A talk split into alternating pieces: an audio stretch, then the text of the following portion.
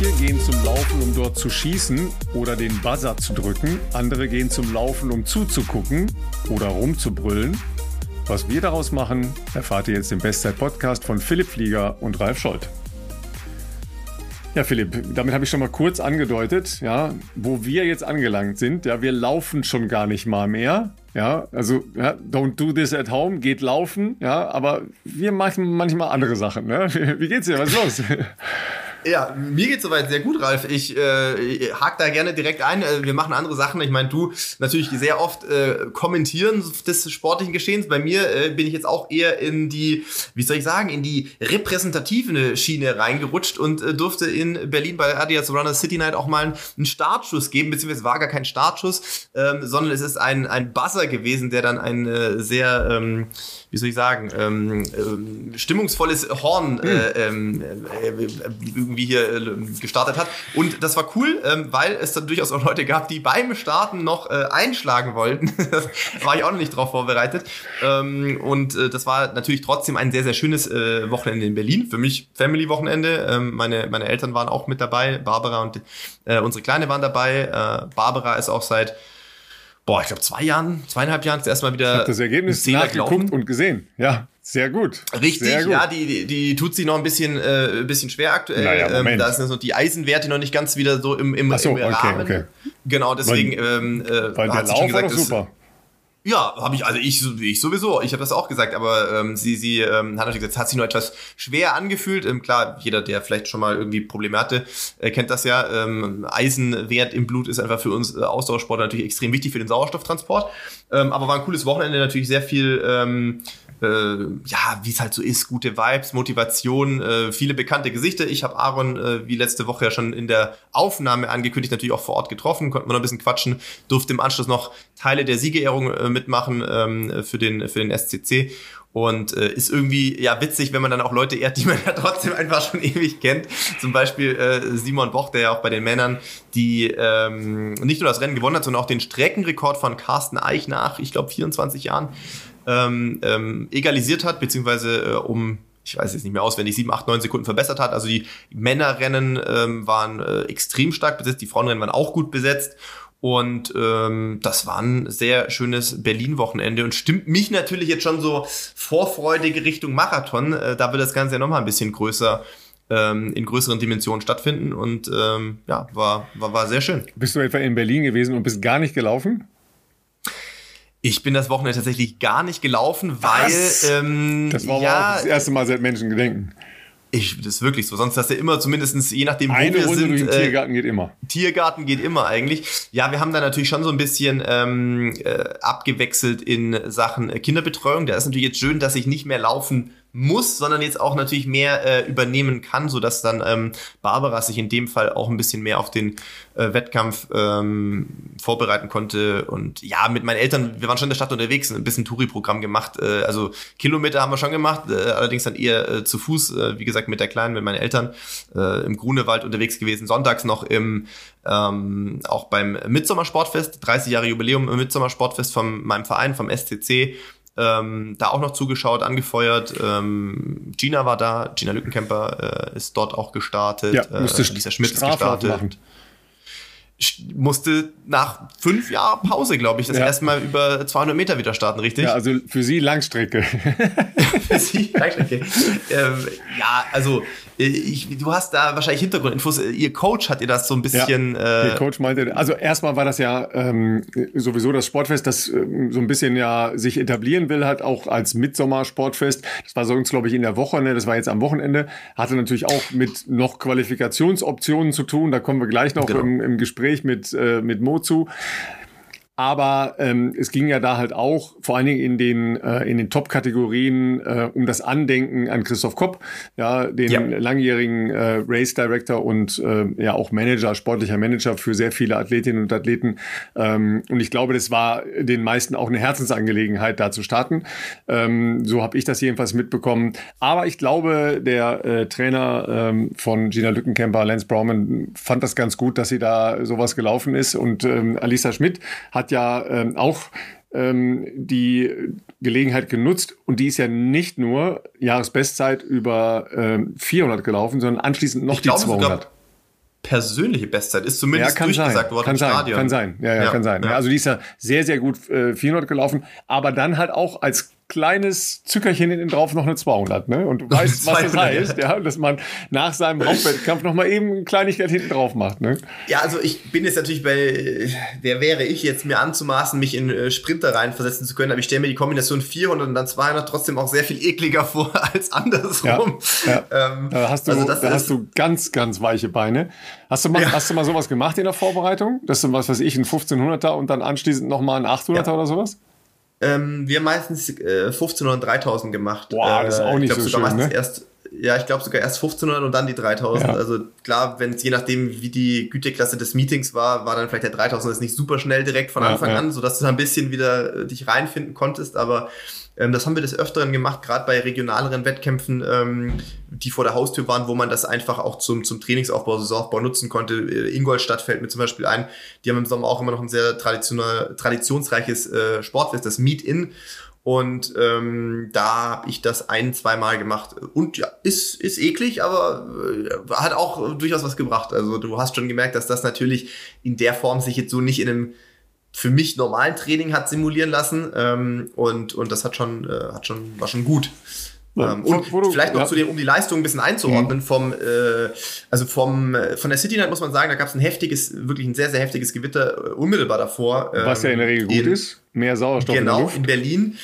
Temperaturen sehr angenehm. Ich bin ja auch oft schon in äh, die City Night gelaufen und durfte auch schon äh, ab und an da mal gewinnen. Meistens war es sehr, sehr, sehr heiß. Ähm, die Temperaturen waren sehr angenehm. Ich glaube, manche hatte man den Eindruck, die kamen echt ins Ziel und sahen aus, als hätte man die mit Wasser übergossen. Ich glaube, die Luftfeuchtigkeit war in dem Ausmaß äh, ungewohnt für viele, ähm, hat aber offensichtlich nicht daran ähm, äh, die Leute nicht gehindert, sehr schnelle Zeiten abliefern zu können. Für Sonntag, für das Midsommer-Sportfest, ich würde ich sagen, war es nicht für alle Disziplingruppen wahrscheinlich optimal. Also es war jetzt nicht kalt, kalt, aber ich glaube, wir hatten halt so 18, 19, 20 Grad und es war immer wieder von so leichten Regenschauern, äh, die da durchgezogen sind, so ein bisschen unterbrochen.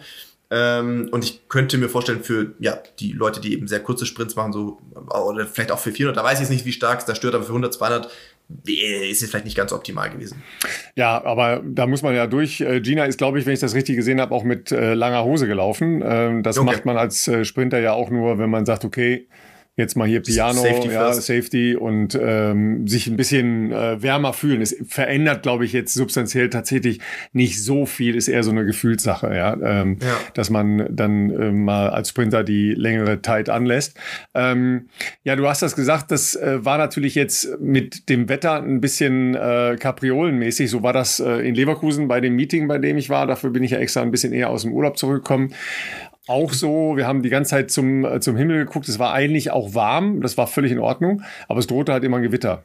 Ähm, dann hat es auch einmal zwischendurch geregnet. Das hat halt eher so die, ähm, die technischen Wettbewerbe getroffen. Das war jetzt für die, für die Läufer alles noch okay. Ähm, aber am Abend hat es dann halt nochmal richtig runtergemacht. Und seitdem ist hier auch ein bisschen... Äh, eigentlich apriliges Wetter, ne? sehr windig, immer wieder Gewitter und sowas. Äh, da muss man schon gut aufpassen, dass man seinen Lauf da reinkriegt. Ähm, ich bin jetzt tatsächlich sogar wieder Indoor-Rad gefahren, weil ich äh, mhm. draußen äh, jetzt nicht in, in irgendeine Starkregen- oder Gewitternummer reinfahren wollte. Das ist halt nicht so lustig. Ähm, aber ähm, beim Laufen, finde ich, ist das ja auch Wahnsinn, wenn man so in so einer schwülen Wand rumläuft, das ist gar nichts für mich. Also da, mal davon abgesehen, dass leider meine Sehne immer noch zwickt, aber da habe ich null Antrieb, irgendwas zu machen. Ja, das ist mir einfach zu heiß. Das ist halt das Problem, wenn du im, im Sommer laufen musst, weil du eine Vorbereitung machst für, äh, für den ja. Herbst, dann ist das natürlich immer die schwierigste Zeit, wenn es so super schwül wird. Ne? Ja, ähm, absolut. Es wird auch dann unterschätzt. Also wie gesagt, die Schwüle Oftmal geht es mit großer Hitze einher. In dem Fall Beispiel Berlin jetzt direkt nach dem Gewitter waren die Temperaturen an sich okay, aber ich glaube, viele unterschätzen äh, trotzdem auch äh, den Flüssigkeitsverlust noch. Ja. Ähm, und, und das hast du im Ziel schon echt bei vielen gesehen, die waren richtig krass gezeichnet ähm, und, und wirklich wie wenn sie aus dem, aus dem, äh, aus dem Swimmingpool rauskommen mit Klamotten, aber ähm, komplett durchnässt und da verlierst du natürlich wahnsinnig viel Flüssigkeit und über die Flüssigkeit natürlich auch wahnsinnig viel äh, Mineralstoffe und ähm, ja, Salz. Dementsprechend ist natürlich die richtige ähm, äh, Verpflegung, sowohl davor als auch danach, um auch bei solchen äh, Witterungsbedingungen performen zu können, extrem wichtig. Und das, ist das ein geschmeidiger Übergang. Du bist als so hätte ein ich nie Pro. was anderes gemacht. ähm, leite ich doch ganz elegant über zu unserem Werbepartner der heutigen Folge. Und wer könnte das anders sein als AG1, euer, ähm, ja, wie soll ich sagen, eure, euer äh, Mittel für ähm, die optimale optimale Versorgung äh, mit Mineralstoffen ähm, und äh, Vitaminen, die ihr natürlich braucht für sportliche Höchstleistung oder für einen sehr anspruchsvollen Alltag, wo ihr vielleicht nicht immer ganz hinterherkommt, euch über ähm, die Ernährung optimal zu versorgen. Also 75 Vitamine, Mineralstoffe, Botanicals und lebende Kulturen aus hochwertigen äh, äh, Inhaltsstoffen. Die Pulverform von AG1, das ist was, was wir noch nicht so oft erzählt haben. Die Pulverform von AG1 unterstützt eben eine effiziente Aufnahme im Körper. Und wenn ihr über unseren Link www.drinkag1.com-bestzeit ähm, euch das bestellt, habt ihr nicht nur die Möglichkeit, wenn ihr nicht zufrieden seid, äh, im Zeitraum von 60 Tagen ähm, das äh, wieder zurückzugeben und eine Rückerstattung äh, zu verlangen, sondern ihr bekommt dadurch auch noch ähm, on top zu der, zum Monatsvorrat diese ähm, sehr praktische Aufbewahrungsdose, euren Shaker und fünf kostenlose Travel Packs. Und zu den Travel Packs sei vielleicht auch noch gesagt, ähm, die müssen nicht gekühlt werden, denn diese Travel Packs haben eine sehr spezielle Beschichtung, sodass das auch in den Travel Packs äh, lange haltbar ist. Ähm, ein Travel Pack enthält praktisch 12 Gramm AG1, so wie halt ein Messlöffel aus der, aus der Dose und ähm, ist natürlich sehr leicht immer mitzunehmen. Wettkampfwochenende Berlin zum Beispiel, jetzt City Night äh, ist natürlich da ein guter Fall oder wenn ihr irgendwie äh, beruflich unterwegs seid, wenn ihr im Urlaub seid, braucht ihr nicht den ganzen Monatsbeutel mitnehmen, da ist das sehr gut. Wie gesagt, bei uns bekommt ihr fünf äh, Travel Packs on top for free mit dazu. Man kann das aber auch als Monatsvorrat eben auch als, als 30 Stück Packung bestellen, äh, wenn man wirklich viel äh, unterwegs ist, dann äh, wäre das auch noch eine gute Option. Also schaut da gerne vorbei. Äh, www.drinkag1.com-bestzeit kriegt ihr unseren Spezialdeal. Oder schaut bei uns in die Shownotes, da haben wir das auch für euch hinterlegt. Ja, ich nehme ja immer, wenn ich das Auto habe, ne, alles rein. Ja, nimmt das, nehme ich immer das Döschen mit, ja, weil das äh, finde ich immer angenehm, weil mit den äh, Travel Packs muss ich immer abzählen. Das ist ja schon viel zu kompliziert. Ne? Das nicht ausgehen. genau, dann nehme ich lieber die Dose mit, ja, dann weiß ich halt, okay, reicht. Ne? Auf jeden ja, Fall. Ja. Ja, wir haben uns natürlich ja. am Wochenende extrem stark äh, mit den letzten Optionen äh, befasst, ja, äh, Qualis und Normen und äh, die Weltmeisterschaften stehen an und äh, das, das ist dann so für die Profis so eine Befassung, ja, was geht da eigentlich ab? Ja, wir, wir erklären das gleich nochmal mit Mo zusammen, weil es nicht ganz einfach ist. Ja, Zeiten, Normenjagd, äh, Weltrangliste, Punkte etc. Ähm, wie, wie war das äh, bei dir? Ich habe das gar nicht mehr so ganz auf dem Schirm. Also bei, bei der Marathonzeit ist ja klar, da, da hat man ja nur wenige Optionen. Äh, leider ist das ja so, da hast du entweder die Option im Frühjahr oder die Option im Herbst und dann war es das im Prinzip. Ja, aber ähm, als du versucht hast, dich über die, die kürzeren Strecken zu qualifizieren für äh, internationale Ereignisse, bist du da auch äh, getingelt? Oder hast du alles auf eins gesetzt? Nee, ähm, also man hatte sicherlich in der, in der Saisonplanung äh, so ein Option A-Rennen sozusagen, wo man gehofft hat, dass es vielleicht schon klappt und dann äh, irgendwie eine Backup-Option mit vielleicht vier, fünf, sechs Wochen ähm, später. Ich war leider nie, äh, wie soll ich sagen, talentiert genug oder wie auch immer von der Güteklasse gut genug, dass man so eine Quali für ein internationales Großereignis als äh, leicht ansehen konnte und das einfach so im Saisonverlauf dann mitnehmen konnte, sondern das war für mich schon immer äh, mit viel äh, Aufwand und dann im Zweifelsfall auch Glück verbunden, dass man äh, an dem Tag auch das richtige Rennen bekommt. Das heißt, für mich war es immer schon ein sehr, sehr großer Aufwand, überhaupt diese Quali zu schaffen, was dann oftmals natürlich auch den Nachteil hat, dass das eigentliche oder vermeintliche Saisonhighlight sollte ja natürlich die internationale Meisterschaft sein, dass du die jetzt nicht richtig aussteuern konntest, sondern dann froh sein konntest, wenn du die Quali geschafft hast. Ähm, meine, mein, nur als Beispiel, mein äh, 5000 Meter Bestzeit, die liegt bei 13,31. Das ist also sehr weit weg von dem, wo gleich unser Gesprächsgast äh, unterwegs ist. Zur damaligen Zeit war das ähm, hat es gereicht, zweitbester Deutscher äh, zu sein hinter, hinter Arne Gabius, der ähm, dann ja da auch zu der Zeit über 5000 sehr, sehr gut war. Ähm, und äh, ja, hat zu einer internationalen Quali auf, auf, auf kontinentaler Basis, EM beispielsweise Helsinki, da hat das gereicht. Ähm, eine 10.000er Quali über, äh, für, für die 2018 in, in Berlin, äh, das hat auch mal noch gereicht, aber da reden wir halt auch von eher von 28, ich glaube damals war die Norm 45 oder sowas. Ähm, äh, war, ja, war für mich schon immer mit sehr viel Aufwand verbunden. Und die, das wird auch ein Schwerpunkt, über das wir jetzt natürlich mit, äh, mit Mo sprechen wollen, weil ähm, die Zugangskriterien, da haben wir natürlich den Vorteil, dass wir dich hier haben, Ralf, der sich da sehr, sehr, sehr, sehr gut mit auskennt. Aber die Zugangskriterien sind jetzt, glaube ich, für Außenstehende und auch teilweise für Insider, muss man sagen, auch für Athleten nicht immer einfacher geworden in den letzten Jahren, sondern äh, früher waren zumindest gefühlt eine Zeit bekannt und vielleicht gab es noch eine B-Norm und dann wusstest du, bist dabei oder bist du nicht dabei. Und das ist jetzt heute mit der Weltrangliste ähm, alles ein bisschen komplexer geworden, ähm, so dass man halt auch eine Woche oder ja, ist was sind zwei Wochen, drei Wochen vor einer WM noch nicht so ganz genau weiß. Jeder, glaube ich, ob er da starten darf oder nicht. Ähm, und das werden wir natürlich gleich mit Mo besprechen. Ähm, für diejenigen unter euch, äh, die sich vielleicht über den Nachnamen wundern, ähm, auch dazu werden wir noch zu sprechen kommen. Ja, Mohamed Abdillahi hieß äh, bis vor kurzem auch noch Mohamed Mohumed und ist trotz seines wirklich jungen Alters, denn er ist erst 24 Jahre alt, der inzwischen schon zweitschnellste deutsche 5000 Meter Läufer der Geschichte direkt nach Dieter Baumann. Und seine Bestzeit steht bei 13 Minuten und 3 Sekunden, ist aus dem letzten Jahr ist am vergangenen Wochenende in Schieflange noch ähm, Saisonbestleistung gelaufen. Und äh, ja, äh, ein sehr spannender junger Mann mit einer sehr spannenden Geschichte. Und äh, da freuen wir uns sehr drauf, den hier bei uns jetzt begrüßen zu dürfen. Ja, dann sagen wir mal herzlich willkommen. Ja, wir haben es ja schon ein, zwei Mal versucht, aber wir sind echt äh, super happy, Mo, dass du äh, Zeit für uns hast, äh, weil ist ja gerade ne kritische Saisonphase. Ja, nominiert, nicht nominiert, weiß nicht, Warteliste. Ja, äh, wie geht's dir? Wie sieht's aus? Mir geht's so super. Also man hat es ja auch ein bisschen mitverfolgt. Dieses Jahr war so ein bisschen ein Auf und Ab. Ähm, in der Hallensaison bin ich gut eingestiegen, dann hatte ich ein bisschen Rückenprobleme. Ähm, war halt eine große Veränderung. Also ich bin ja in die belgische Trainingsgruppe gewechselt, wo auch unter anderem Richard Ringer ist. Und ähm, ja, da musste man sich erstmal äh, sich das ganze, das ganze Training ähm, war halt komplett anders als das, was ich kenne. Und ähm, anfangs lief es auch gut, dann kamen ein bisschen Probleme und letztendlich, wie manche auch schon mitbekommen haben, habe ich mich jetzt dazu entschieden, das selbst in die Hand zu nehmen und seitdem läuft es auch super wieder. Und ähm, ich, ich bin gespannt.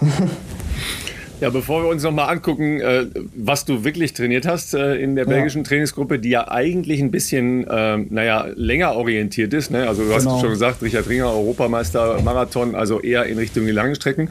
Aber vielleicht ist das ja auch die Basis, auf der du jetzt gerade aufbaust. Ne? Das erklären wir später nochmal.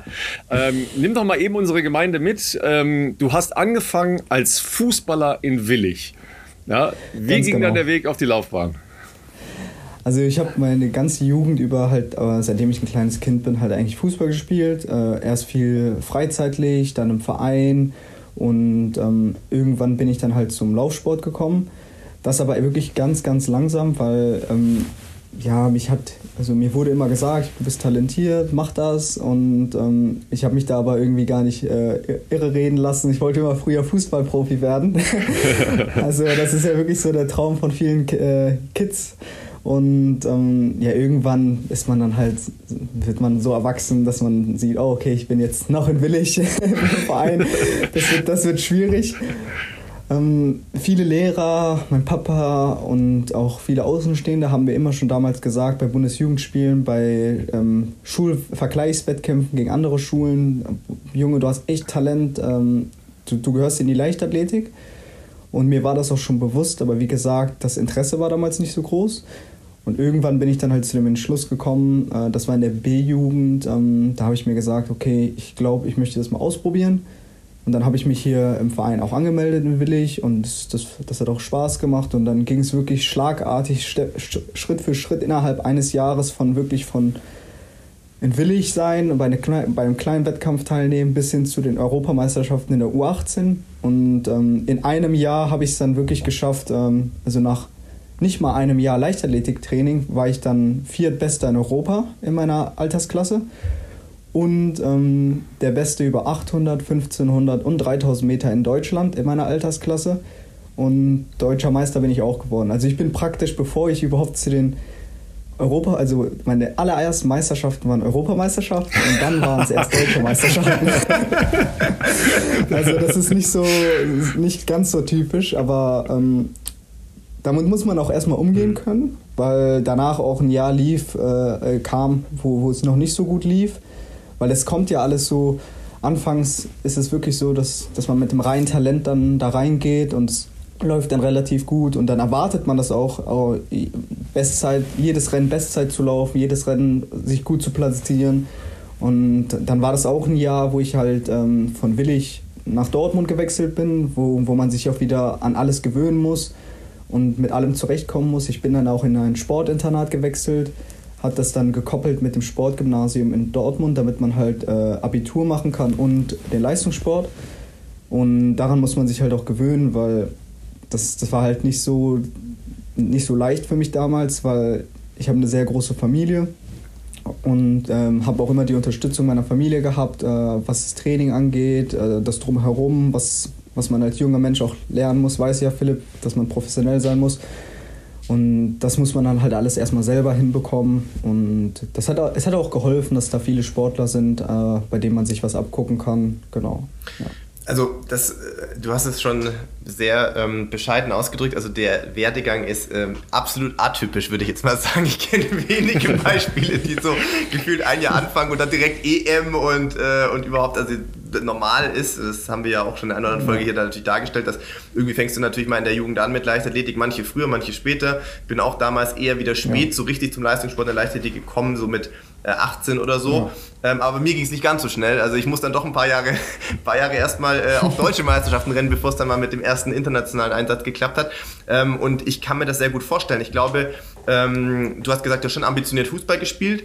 Aber ähm, ich glaube, genau. dass das dann wahrscheinlich auch vom, vom Prozess, das zu verarbeiten und zu realisieren, wahrscheinlich in der jungen Phase deines Lebens, du bist immer noch sehr jung, aber auch damals schon bestimmt ein krasser Step war. Ne? Du gehst weg vom Fußball, Leichtathletik, ganz neue Sportart ähm, und dann von jetzt auf gleich bist du irgendwie bei Europameisterschaften mit dabei. Wie war da dein Setup in Willig damals? Also offensichtlich, ich meine, du bist sehr talentiert, aber offensichtlich waren es auch die äh, ja. Trainer oder die Trainerin äh, vor Ort jetzt nicht ganz unerfahren, was Laufen anbelangt, weil äh, irgendwas musstest du ja auch trainieren sozusagen. Also hast du ja jetzt nicht nur die Spikes genommen und dich an die ja. Startlinie gestellt.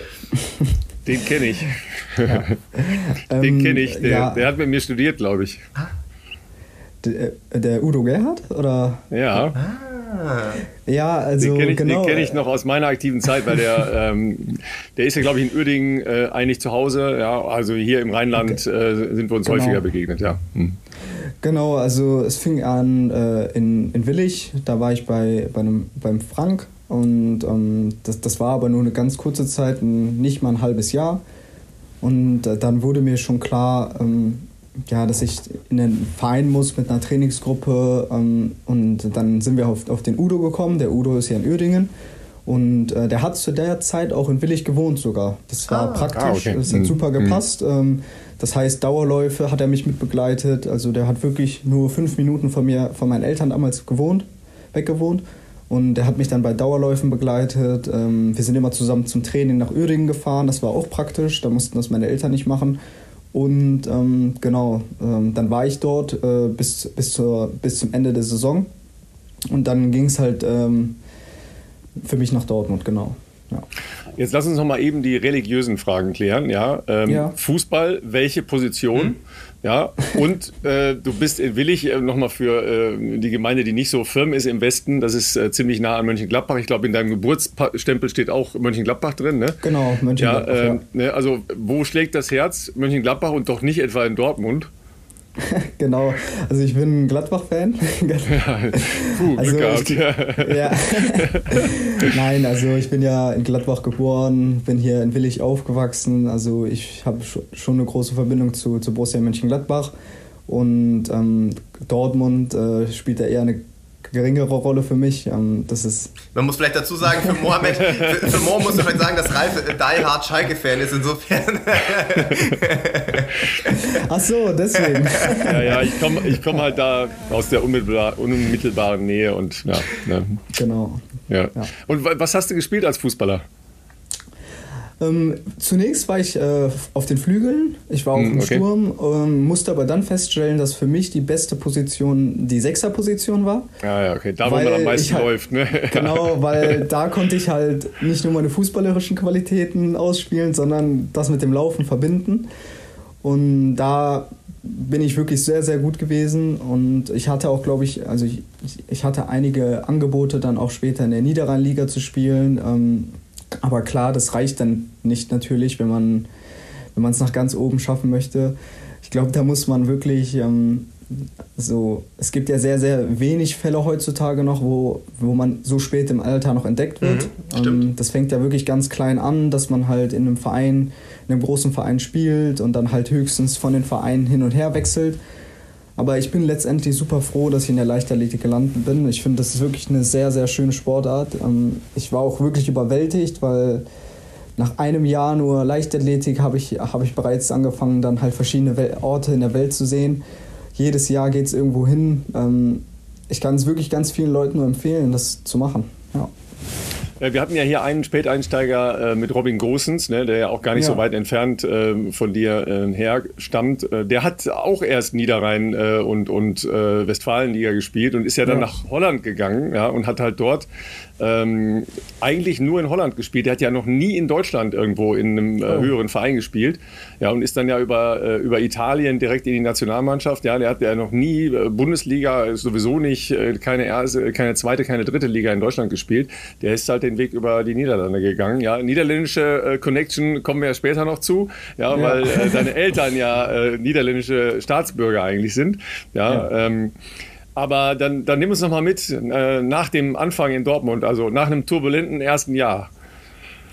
Genau, dann kam ein nicht so schönes Jahr für mich, ähm, weil ähm, in Willig damals oder beziehungsweise in Uerdingen hatte ich halt noch nicht so ganz so hohe Trainingsumfänge. Das war dann wirklich einfach nur praktisch das Paket, was man, was man einfach so hatte. Ähm, äh, von Natur aus würde ich mal sagen, ein bisschen Training, ein bisschen verfeinert und dann lief es schon super, aber den Trainern war auch schon bewusst, der Junge ist ein Rohdiamant, den, den müssen wir schleifen.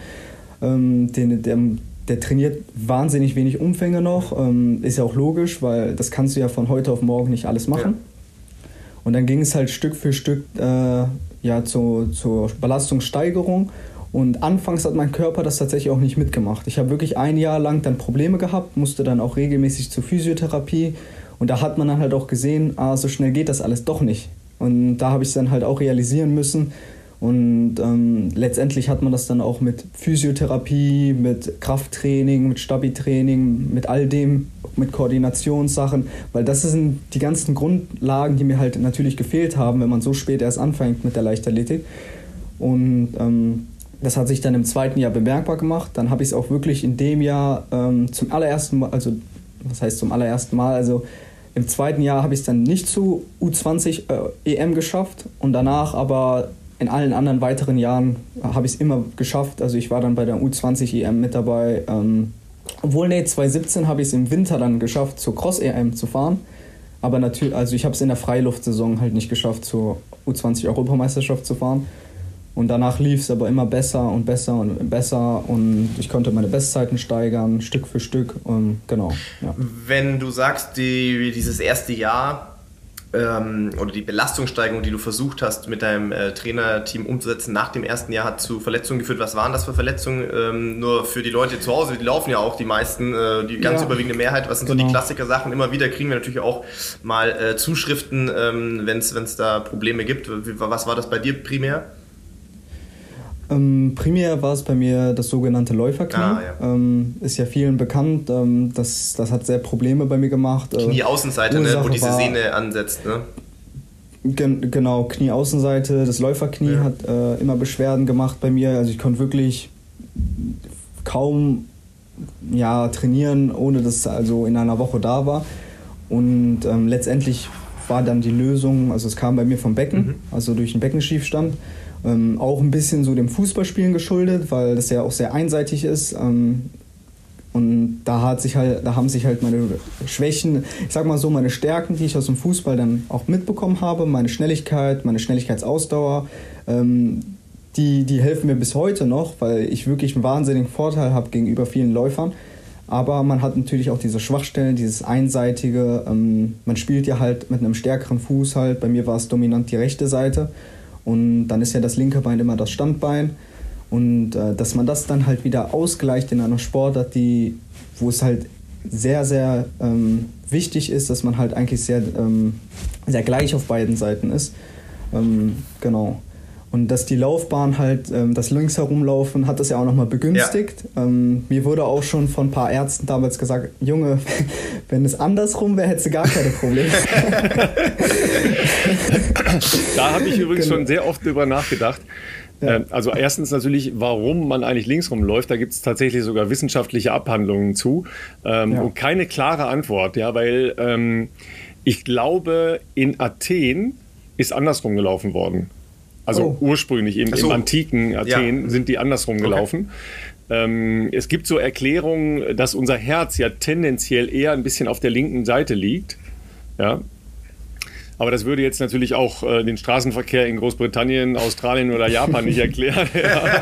Also deshalb, äh, das, da, da, ist eigentlich nicht so eine richtige Logik drin. So, ne? ähm, so zumal ja ähm, Großbritannien ähm, eigentlich so das, das Mutterland für die ganzen Maße und Regeln und so weiter in unserer Sportart ja. unterwegs ja. ist. Ne? Also das stammt ja fast alles aus einem ähm, angelsächsischen ähm, Regelkatalog. Also deshalb, ähm, es ist eigentlich, eigentlich seltsam. Ja? Deshalb äh, bist du wahrscheinlich bei Cross besser zurechtgekommen, weil da geht es manchmal auch andersrum. Ne? genau, äh, im Crosslauf, äh, da kam ich zunächst auch äh, sehr gut zurecht. Also ähm, aber was mir da halt auch zu schaffen gemacht hat, ist natürlich nochmal länger war. Ähm, da braucht man wirklich nochmal Training. Also jetzt mittlerweile bin ich ja in der Erwachsenenklasse bei 10 Kilometern angekommen. Ähm, das ist ja nochmal die doppelte Strecke von 5000 Metern. Ähm, da braucht man schon einiges Training. Ähm, Philipp ist ja auch schon einige Male deutscher Crossmeister geworden und du weißt, wie hart so ein Crosslauf oh, sein ja. kann.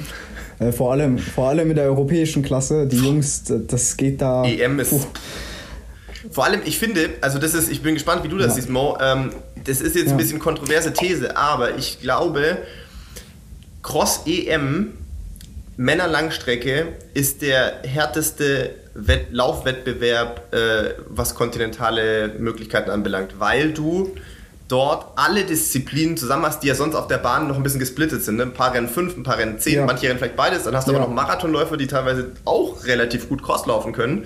Ähm, auf, auf und die Fall. kommen alle bei einer Cross-EM zusammen und deswegen finde ich, ist da oft eigentlich die, also wenn du da vorne dabei bist, dann kannst du dir wirklich was drauf einbilden, weil du eigentlich gegen mehrere andere Disziplingruppen dich noch mit durchzusetzen hast eigentlich. Definitiv, also ähm, vor, also vor allem seitdem Jakob Ingebrigtsen oder generell die Ingebrigtsen diesen Lauf, so, also den Crosslauf so populär gemacht ja. haben und die Jungs da auch jedes Jahr versuchen, ihn zu besiegen. Stimmt. Also es ist, wie du gesagt hast, von 1500 bis Marathon. Genau. Die ganzen Jungs versammeln sich da und wer da vorne mitlaufen kann, wie du gesagt hast, ja, mit dem kann man eigentlich auch in der Freiluftsaison meistens rechnen. Absolut. Ja absolut. Aber äh, nehmt äh, uns nochmal mit, also uns als äh, Flachland äh, nicht so schnell Läufer. Ähm, beim Crosslauf werden ja bestimmte Parameter geschult, die man so auf der Bahn nicht schulen kann. Ja, also ne, wechselndes Gelände mit hoher Geschwindigkeit, bergauf, bergunter laufen, äh, sich sicher auch durchsetzen in einem etwas größeren Feld. Klar, ne, über 10.000 sind schon mal auch ein paar Mann auf, dem, äh, auf, auf, der Bahn oder über 5.000, aber ja nicht so viele wie bei einem Crosslauf.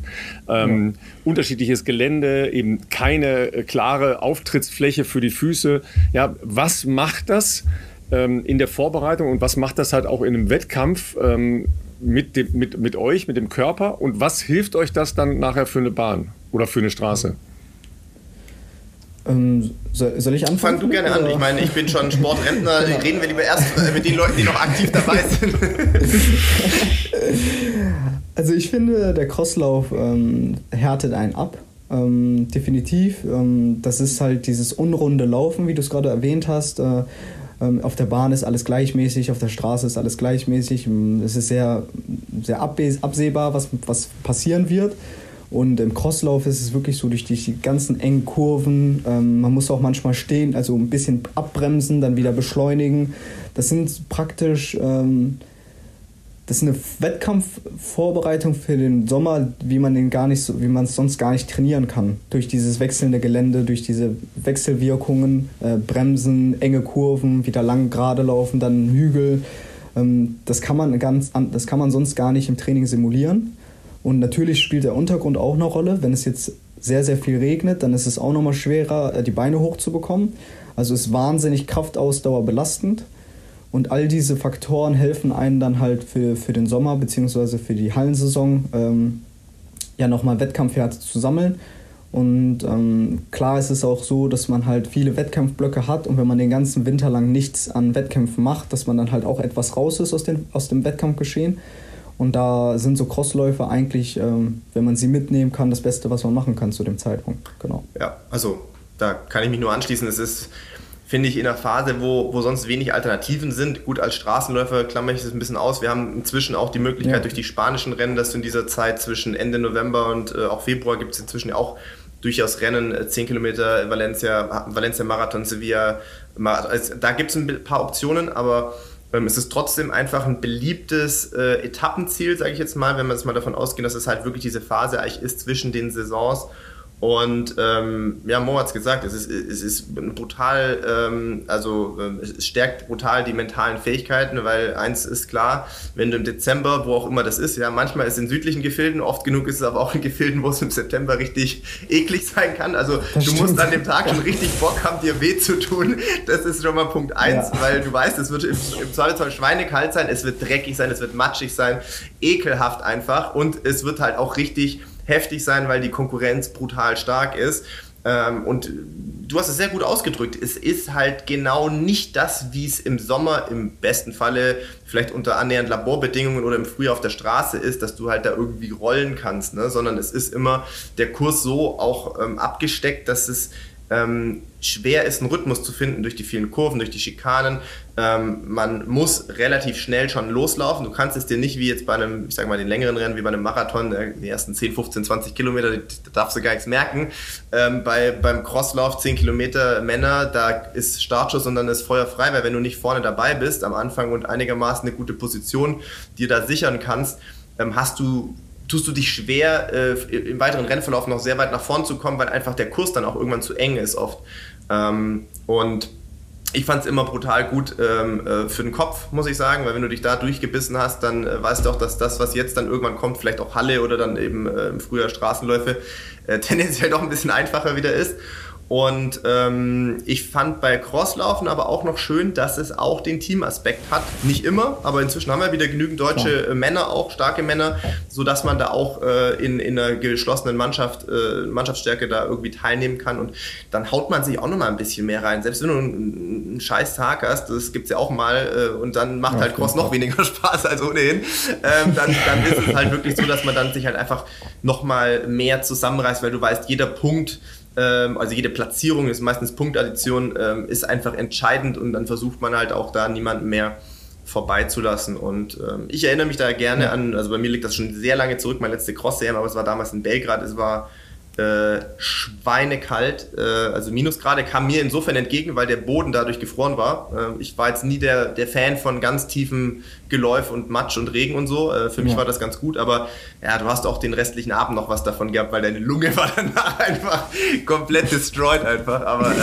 ja, also ja. ich glaube, das ist wirklich äh, für die Charakter, also sehr charakterbildend für die Saisonvorbereitung. Also ich habe das immer ähm, und auch viele meiner vergangenen Trainer, egal ob aus Sindelfinger Zeiten oder äh, auch äh, so jemand wie Frank Zimmermann, der ursprünglich in Berlin früher mal schon 27, 40 gerannt ist, auch Franke war da immer ein großer Verfechter von, das in die Saisonvorbereitung ähm, mit einzubauen. Ja. Und was auch nochmal vielleicht ganz wichtig ist, ist, dass man halt weg von diesem von diesen Zeiten kommt. Also es geht beim Crosslauf nicht, es geht nicht um, um eine bestimmte Zeit, ja. sondern es geht wirklich darum, ähm, man kann es auch nicht vergleichen miteinander. Jeder Crosslauf ist total anders. Also wenn man jetzt auf der Strecke läuft, ähm, die Zeit, auch wenn das die gleiche Strecke wäre, kannst du nicht vergleichen mit der anderen Strecke. Und das schult, finde ich, nochmal, ähm, ja, ja, das, das Wettkampfgeschehen. Also es geht wirklich nur Mann gegen Mann. Ähm, in einem anderen Geläufe, also in einem anderen Terrain. Ja. Und ähm, das hilft den Athleten teilweise auch, weil man dann halt dann an den Start geht und nicht auf eine Zeit gucken muss. Äh, es geht einfach nicht um die Zeit, ähm, davon kann man sich da nichts kaufen. Es geht dann wirklich nur um die Platzierung. Du kannst langsam laufen, du kannst schnell laufen, aber am Ende guckt jeder nur auf die Platzierung, weil man es wie gesagt nicht miteinander vergleichen kann. Ja. Ja mal für unsere Community, ähm, ihr, ihr, überlegt jetzt, ähm, kann ich überhaupt an einem Crosslauf teilnehmen? Ja, es gibt halt auch ähm, normale Crossläufer, an denen man teilnehmen kann. Es müssen nicht nur die Europameisterschaften sein oder die deutschen Meisterschaften. Genau. Aber ähm, ich weiß, äh, Philipp, du machst das ja auch gerne. Ähm, Im Prinzip ist ja ein, ein freies Fahrtspiel im Wald ähm, nicht so weit davon entfernt. Ja, das ist halt ein, ein sehr, sehr gutes Trainingsmittel. Ich weiß, ihr schafft es wahrscheinlich alle nicht, aber versucht mal die Uhr auszumachen und vielleicht einfach mal nach Gefühl zu laufen. Mhm. Ja? Ähm, machst du solche Sachen, äh, Mo, auch im, im Training ähm, als systematische Vorbereitung in bestimmten Phasen? Also freies Fahrtspiel, mal nicht auf die Uhr gucken?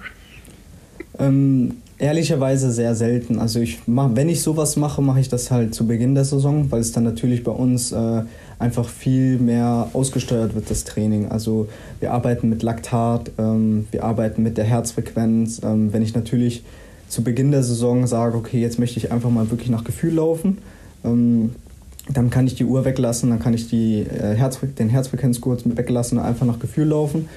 Ähm, tatsächlich mache ich es nicht, aber was hilft ist, ähm, also ich bin ein Läufer, der eh, also mittlerweile nur noch so läuft im Training, dass ich halt kurz vor der Grenze bin. Mhm.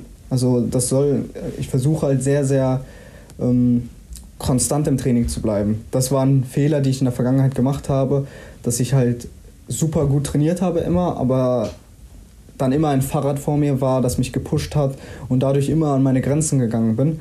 Und ich finde, was hilft, also wie du es gerade schon gesagt hast, wenn man die Uhr einfach weglässt, dann dann wird man halt auch nicht sich zwingen müssen, ein bestimmtes, Tempo zu laufen, sondern dass man halt einfach nur nach Gefühl läuft und sagt, ähm, das, das geben die Beine gerade her, ohne dass ich pushen muss. Und also das kann ich auf jeden Fall empfehlen, weil das mache ich halt auch mittlerweile, ob ich eine Laufuhr habe oder nicht. Also das mache ich auf jeden Fall auch so. Ja. Auch ein guter Punkt, ähm, weil das habe ich über, ich würde sagen, große Teile meiner Karriere vielleicht auch falsch gemacht mit dem Mindset in Trainings zu gehen, äh, gerade bei Tempoeinheiten oder irgendwie ja, den wichtigen Einheiten in der Woche, dass du gesagt hast, okay, da musst du komplett fertig sein danach, da musst du im Training schauen, äh, wo deine Grenzen liegen und es hat lange gedauert, ähm, das so ein bisschen für sich selber zu finden. Es ist eine Sache, wenn ein Coach, ein Trainer, mhm. vielleicht auch ein Bundestrainer, wie auch immer sagt, hey, das war zu schnell, das war dies, das, da denkst du dir auch, ja, für mich ist es gut, weil ich weiß, das macht mich hart oder so, aber tatsächlich ähm, äh, bist du da offensichtlich in dem Alter äh, schon sehr viel weiter. Es ist besser gewesen und ich habe bessere Erfahrungen gemacht, sowohl was die Formentwicklung anbelangt, aber auch natürlich was ähm, dann äh, ja, Verletzungsrisiko minimiert hat. Ähm, einfach zu sagen, es gibt, es gibt Training und es gibt Wettkampf. Und Training, egal ob es auch ein Tempotag ist, ja, es gibt im Jahr vielleicht auch drei Tage, da musst du wirklich mal auch in der, in der kurz vorm Saisonpunkt, whatever, äh, da musst du auch mal, okay, bei zwei, drei Einheiten wirklich ähm, äh, ans Limit gehen. Aber ansonsten ist es so, mit 97 Prozent aus so einer Trainingseinheit rauszugehen, das ist dann trotzdem natürlich anstrengend und, äh, und überhaupt, je nachdem, wie umfangreich das Programm auch ist, aber das Gefühl zu haben, es wäre noch ein bisschen schneller gegangen oder ich hätte vielleicht noch ein 400er mehr machen können, wenn es drauf angekommen wäre, ist so viel besser. Du erholst dich besser, es ist so, die Gefahr für Übertraining ist sehr viel geringer. Und ähm, diese 3% oder 2%, die du dir da lässt, die sind halt für den Wettkampftag reserviert.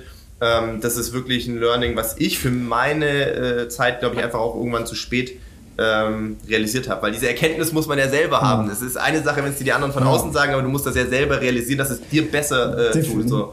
Definitiv, definitiv. Also ähm, ich werde auch oftmals von Hobbyläufern gefragt, äh, wenn ich mal im Fitnessstudio bin, ähm, sprechen mich immer mal wieder, äh, zum Beispiel äh, vor zwei Tagen hat mich ein äh, alter Schulbekannter, der, den habe ich hier dann im, im Gym getroffen und er hat mich gefragt, ja, ich möchte die 10 Kilometer in 40 Minuten laufen. Ich habe jetzt aber nur noch eine Woche Zeit dafür. ich so, ich so okay. 40, Minuten sind, 40 Minuten sind gar nicht mal so langsam. Und, nee, das ähm, ist ganz schön schnell. Ja. Ich weiß, ja, also wenn du es nicht regelmäßig machst, dann ist es gar nicht mal so leicht. Und dann habe ich ihm auch erklärt, ähm, dass, dass, dass es so nicht läuft und dass ich mir natürlich auch nicht sagen kann, ah, ich morgen, morgen möchte mal 12.30 laufen in einer Woche. Das, das, ist, das, das, das, geht nicht und ich trainiere jeden Tag.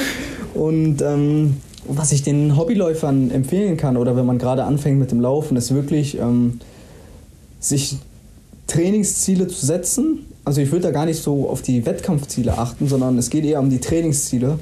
Ähm, ich glaube, wenn man sich ein Training als Ziel setzt, was man auch wirklich Wochen halten lang kann. Ich glaube, das ist wie mit allen anderen Dingen im Leben, es geht um Konstant, äh, um Konstanz und wenn, wenn man sich sagt, ah, okay, ich möchte jetzt 40 Minuten laufen, jetzt trainiere ich mal zwei, drei Wochen super hart, jeden Tag, ähm, schießt man sich eigentlich ins eigene Bein. Das habe ich ihm halt auch gesagt. Ähm, ich habe gesagt, wenn du jetzt richtig drauf drückst, wirst du wahrscheinlich noch schlechter laufen, als wenn du gar nicht trainieren würdest. Und er hat es dann auch natürlich verstanden, weil er ist ja auch sehr ambitionierter Kraftsportler mhm. gewesen. Und ähm, ich habe ihm ja auch erzählt, ja, guck mal, die Muskeln, die du jetzt angebaut hast, die hast du ja auch nicht von heute auf morgen bekommen. Ähm, wir sind halt natürlich alle ein bisschen zügig, vor allem wenn man irgendwas Neues machen möchte. Aber ich habe ihm halt gesagt, ähm, das beste Training, was er machen kann, ist halt zum Beispiel, wenn, wenn du 10 Kilometer in 40 Minuten laufen willst, versuch doch erstmal Tausender äh, als Intervalle in dem Tempo zu laufen. Dann wirst du auch schon ein Gefühl dafür bekommen, kann ich das überhaupt im Wettkampf laufen oder nicht? Und ähm, das war halt so ein Tipp für mich. Also wenn du 40 Minuten laufen möchtest äh, auf 10 Kilometer, probier doch mal 10 mal 1000 in 4 Minuten bevor, bevor du dich an die 40 Minuten ranwagst. Fang vielleicht mal mit 5 mal 1000 in 4 Minuten an, das ist nämlich schon auch schnell genau, genug. Ähm, ja. Also er war, er war sehr, sehr ambitioniert, aber er, also er lässt mir, äh, er wird, er wird sich auch nochmal bei mir melden, ob das mit der 40-Minuten-Marke geklappt hat, weil er wird es tatsächlich jetzt probieren wollen. Ah, ich, ich, ich, ich glaube, es wird nichts werden. Ich glaube, es wird ein, eine interessante Erfahrung.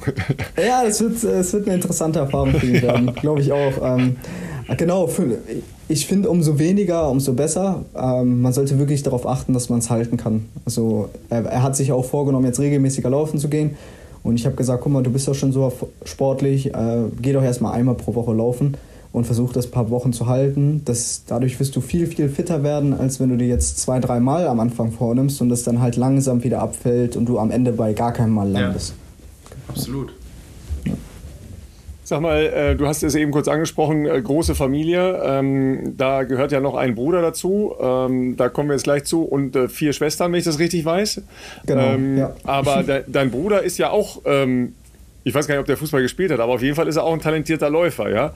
Äh, ja wie, wie, viel also macht wie viel macht denn ihr zusammen äh, und, und gibt es das Pushen unter äh, Brothers noch oder wie, wie, läuft das so zwischen euch?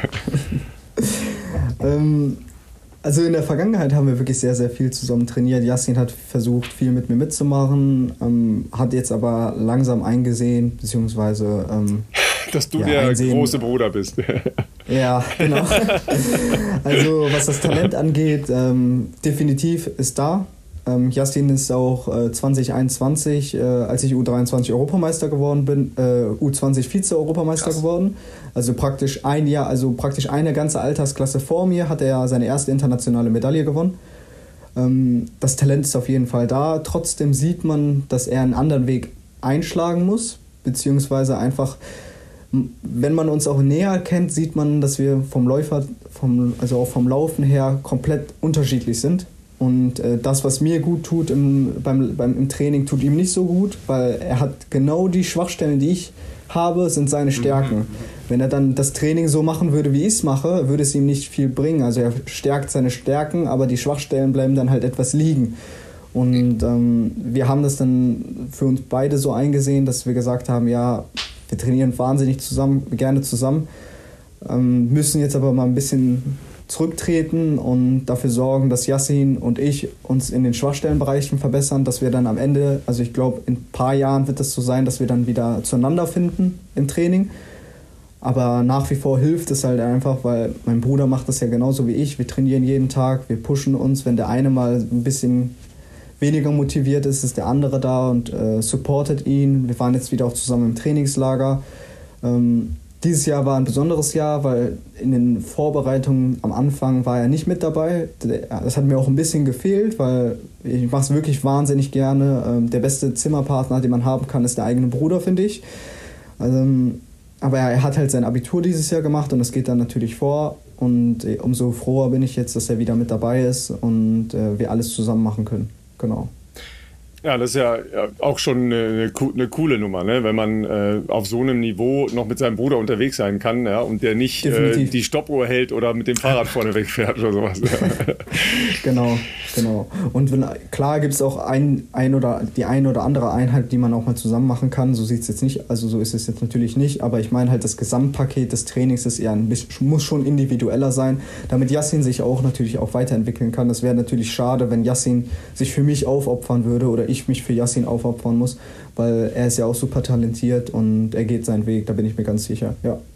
Jetzt muss man ja sagen, du, ähm, du hast ja ein paar äh, persönliche Bestzeiten. Wir haben es eingangs schon äh, in deiner Kurzvorstellung sozusagen ja schon erwähnt. Ich meine, du bist, du bist 24 Jahre alt und ähm, du hast äh, Bestzeiten, also allen voran natürlich diese äh, brutale 5000 Meter Bestzeit, die dich jetzt schon in deinem für Läufer noch sehr jungen Alter zum zweitschnellsten deutschen 5000 äh, Meter Läufer der Geschichte macht mit 13.03 ähm, vom letzten Jahr. Ähm, du bist jetzt am Wochenende äh, Seasonal Best auch gelaufen. Das war in äh, Luxemburg, in Schifflange, genau, auch genau. 13,15. Also auch eine Zeit, die, ähm, die natürlich stark ist. Ähm, hast vor allem natürlich untenrum auch einen krassen Speed, also 3,35. Ähm, das ist das so, wie die Leute früher natürlich auch so ein Dieter Baumann etc. Ähm, Unterdistanzleistungen mit, mitgebracht haben. Also da ist dir natürlich ja auch noch deutlich mehr zuzutrauen. Und klar, wenn man natürlich ein bisschen vorausschaut, äh, auch deine 10.000 Meter Bestzeit äh, ist aus dem letzten Jahr mit 28,13. Da werden es die Experten, die hier zu Hause sitzen und so ein bisschen hochrechnen und kalkulieren, natürlich sagen äh, oder sehr schnell feststellen, das ist noch nicht das Ende der Fahnenstange. Ganz im Gegenteil, ähm, die 10 sind einfach noch nicht dein Fokus äh, äh, aktuell gewesen und äh, ist aber sicherlich für die Zukunft ja auch ein Ding, wo du wahrscheinlich durchaus das irgendwann in Erwägung ziehst, vielleicht noch mehr Fokus drauf zu legen. Ich meine, wie gesagt, unter 13 Minuten bestimmt ein Riesenziel, dann ist der deutsche Rekord auch nicht mehr weit weg, aber auch mit so einer Zeit weiß man ja, dass eine 27, ich weiß gar nicht genau, wo liegen wir, 27, 22 ja auch nicht unmöglich sein sollte. Definitiv. Ähm, ich bin tatsächlich äh, letztes Jahr mal im Training eine 27,30 gelaufen. Im Training? Wie darf man sich das genau. vorstellen? Das ist ja nee, also ich hätte jetzt erstmal die Frage, ich hätte erstmal die Frage, warum? Muss ich mir direkt aufschreiben hier.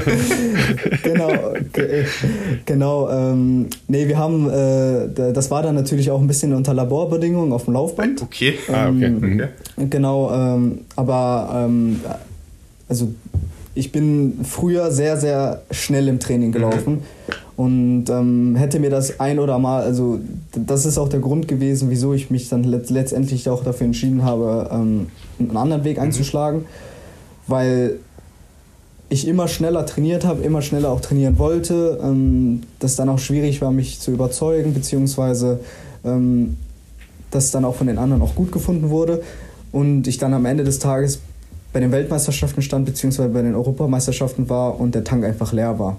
Ähm, ich bin sehr, sehr gut darin, mich zu quälen. Und ich kann das auch über einen ganz langen Zeitraum im Training machen. Habe aber dann gemerkt, dass es mir nichts bringt. Mhm. Also ich kann mir davon nichts kaufen, wenn ich im Training schnell laufe. Es sieht keiner. Ähm, ich, es ist keine Bestleistung, die eingetragen wird. Ähm, und letztendlich äh, hab, musste ich das ja, auf die schmerzhafte Art kennen, also mhm. feststellen müssen. Und ähm, darum habe ich auch, hat es mir auch wahnsinnig gut getan, tatsächlich äh, in die Gruppe von Tim Morio zu wechseln, weil, die, weil das Konzept da komplett anders ist. Dazu können wir auch später nochmal kommen, gerne. also dann, wieso es dann am Ende, am Ende nicht, dann ganz, doch, äh, nicht ganz so lief. Aber was die Jungs mir mitgegeben haben und was er Trainer mir mitgegeben hat, ist, dass man halt, das, wie du schon gesagt hast, dass Training und Wettkampf zwei verschiedene Welten sind. Also das sind zwei komplett verschiedene Sachen. Und wenn man die auseinanderhalten kann, und dann, dann kann man wirklich richtig gut werden. Beziehungsweise Jetzt, auch, ja. Ja, Nochmal bitte zurück zu diesem äh, kleinen Trainingslauf über 10 Kilometer auf dem Laufband. Das klingt weiß, ein bisschen nach also, Neuschwander. Das macht es auch nicht ja. besser, ehrlich gesagt, weil ich meine, es ist, also, es war noch so von Moso entschuldigen, ja, aber es war auf dem Laufband, als ob das jetzt irgendwie die Sache leichter macht. Überleg mal, du würdest 27, also 30 auf einem Laufband laufen. Wo stand das Laufband, wo stand das Laufband, das so schnell läuft? Ja, weil ja. da gibt es ja nicht so viele von. Ja. Genau, äh, genau. Also das, das Laufband, äh, also wir haben, ich glaube, das sind HP Cosmos mhm. in Dortmund. Ja. Ähm, das ist halt wirklich auch ein Laufband, das für äh, Leistungsdiagnostiken benutzt wird. Ja, okay, das geht okay. bis, zu, mhm. bis 40 Kilometer pro Stunde. Ähm, da habe ich echt schon Einheiten abgespult. Ähm, die, ja, die man sich gar nicht so vorstellen kann. Eine unter anderem die 2730 auf dem Laufband. Gott, oh Gott. Brutal, Und äh, tatsächlich, tatsächlich ist es so, dass ähm, das Laufbahnlaufen, darüber habe ich mich mit Henrik Ingebrigtsen unterhalten, weil die Ingebrigtsen ja auch in Norwegen nicht so das beste Wetter im Winter haben und sehr, sehr viel auf dem Laufband trainieren. Er hat gesagt, dass es tatsächlich schwieriger ist und das kann ich eigentlich auch nur bestätigen. Ähm, ich glaube, jeder Läufer kennt es, wenn man halt mal im Winter aufs Laufband gezwungen wird. Und es ist ein total anderes Laufgefühl. Ja. Also man wird, es, es fühlt sich verdammt schnell ja. an. Also viel, viel schneller. Also das gleiche Tempo fühlt sich verdammt viel schneller an. Anfangs hat sich das so angefühlt wie ein Sprint ja. für mich. Obwohl es nur 2,45 auf dem Kilometer ist, was natürlich jetzt auch nicht langsam ist. Aber wenn ich die 2,45 draußen auf der Laufbahn laufe oder auf der Straße, fühlt sich komplett anders an. Aber und beim Laufband ist es so, dass der, der Boden unten drunter weggezogen mhm. wird. Und teilweise bei mir ist es so, ich habe nicht so eine hohe Schrittfrequenz und dann fällt mir das, muss, daran muss man sich wirklich gewöhnen. Also, und dementsprechend war das am Anfang, ich kann mich auch mal erinnern, 2020 war das Wetter so schlecht draußen, also das war auch mal im Sommer, da war es einfach stürmig und dann musste ich eine Einheit auf dem Laufband machen. Die habe ich nicht hinbekommen. Also die gleiche Einheit habe ich anfangs nicht auf dem Laufband hinbekommen, weil es sich einfach wie ein Sprint anfühlt. Aber wenn man es dann natürlich trainiert, regelmäßiger macht, dann gewöhnt man sich daran und ähm, ja, dann, dann klappt das auch. Also erstmal auch vom Kopf her, ja? Ja. Du guckst ja immer vor dieselbe Wand. Das stimmt. Das ist total langweilig. Hast du, hast du so einen Spiegel vor dir gehabt? Also, oder. ähm, ja, also man konnte halt nach draußen okay. schauen. Ich hatte das ist dann schon mal ein Vorteil, äh, ja. Ich hatte halt äh, das Rote Erde Stadion, mhm. das Leichtathletik-Stadion in Dortmund, das konnte ich sehen. Ähm, ich konnte das BVB-Stadion von außen sehen, aber... Dann, dann, kriegt man immer so einen leichten Würgereiz, ja, verstehe ich. ja. Nein, aber ähm, letztendlich, äh, also viel sieht man dann natürlich auch mhm. nicht. Und ähm, ich finde bei Intervallen ist es nicht so schlimm. Wenn man einen Dauerlauf auf dem Laufbahn macht, oh, kann langweilig sein. Langweilig. Für, diese, für diese Einheit. Wusstest du vorher, was du machen sollst? Oder war das so ein Ding, dein Coach hat gesagt, ähm, wir fangen mal mit 2,45 an, mal lang, gucken, wie lange das geht. Wenn es gut ist, ist 5 Kilometer. Dann hast du bei 5 gedacht, jetzt mache ich 6 und bei 6 hast du gedacht, ich mache 7 und irgendwie waren es dann 10. Oder wusstest du vorher, ich muss jetzt hier 2,45, 10 Kilometer auf dem Laufband laufen? Ähm, Gute Frage. Also nee, es war dann tatsächlich so, dass, dass, dass ich dahin äh, mich hingearbeitet habe. Also ich habe ja nicht bei 245 ja. angefangen, sondern bei 300. Dann, also, und dann immer eigentlich anfangs 15 äh, Kilometer das mhm. Tempo. Also ein härterer, langer TDL, ja. sage ich mal, Tempo-Dauerlauf. Und ähm, ich bin dann an dem Punkt angekommen, dass ich 15 Kilometer äh, in 250 laufen konnte. Und dann habe ich mir gesagt, jetzt probiere ich mal 2,45. Ähm, dann bin ich bei 2,45 gelandet und ähm, habe es dann halt einfach über 10 Kilometer. Es war aber an dem Tag verdammt hart. es war Ach, das ist ja überraschend. Das, das, das, das ist halt das Ding, ähm, was ich halt vorhin meinte mit Training und ja. Wettkampf. Also ich, ich, kann, ich bin sehr belastungsverträglich. Mhm. Und letztendlich war es, also wenn ich die 27, 30 dann an dem, also ich hätte die nicht viel schneller im Wettkampf laufen können. Bin ich ganz ehrlich. Ich bin einfach in dem Tag Wettkampf gelaufen im Training. Und ähm, davon kann man sich nicht wirklich was kaufen, das habe ich jetzt auch verstanden. Es wäre viel besser gewesen, hätte ich äh, mir das aufgehoben für einen Wettkampf und wäre es im Wettkampf gelaufen. Ja. ja. Ähm, Vor allem, weil es zu dem Zeitpunkt auch äh, deutscher 10 Kilometer Straßenrekord gewesen wäre. Jetzt ist, äh, jetzt ist mittlerweile Amanal bei 27, ich bin mir nicht sicher, 32 oder 3. Also in dem Dreh. Da ist er schon genau. angekommen. Schau, genau. schauen, wir, schauen wir kurz nach, ja, aber es ist ein bisschen schneller schon, ja, genau. Ja. ja. Das ist halt die dynamische Entwicklung in der deutschen Laufszene im Moment, ne? Da geht es halt ab, ne? Ja, das ist super. Also ich, ich finde es super, dass das aktuell so gut ist. ja. ja. Ja, dann hast du den Schritt ähm, gemacht nach, nach Belgien, ja, ähm, zum Tim in, in die Trainingsgruppe. Ist ja eine internationale Trainingsgruppe äh, mit Richard, ähm, mit ein paar anderen noch, die aber sich grundsätzlich eher in Richtung noch längerer Strecken orientieren oder sogar Straße.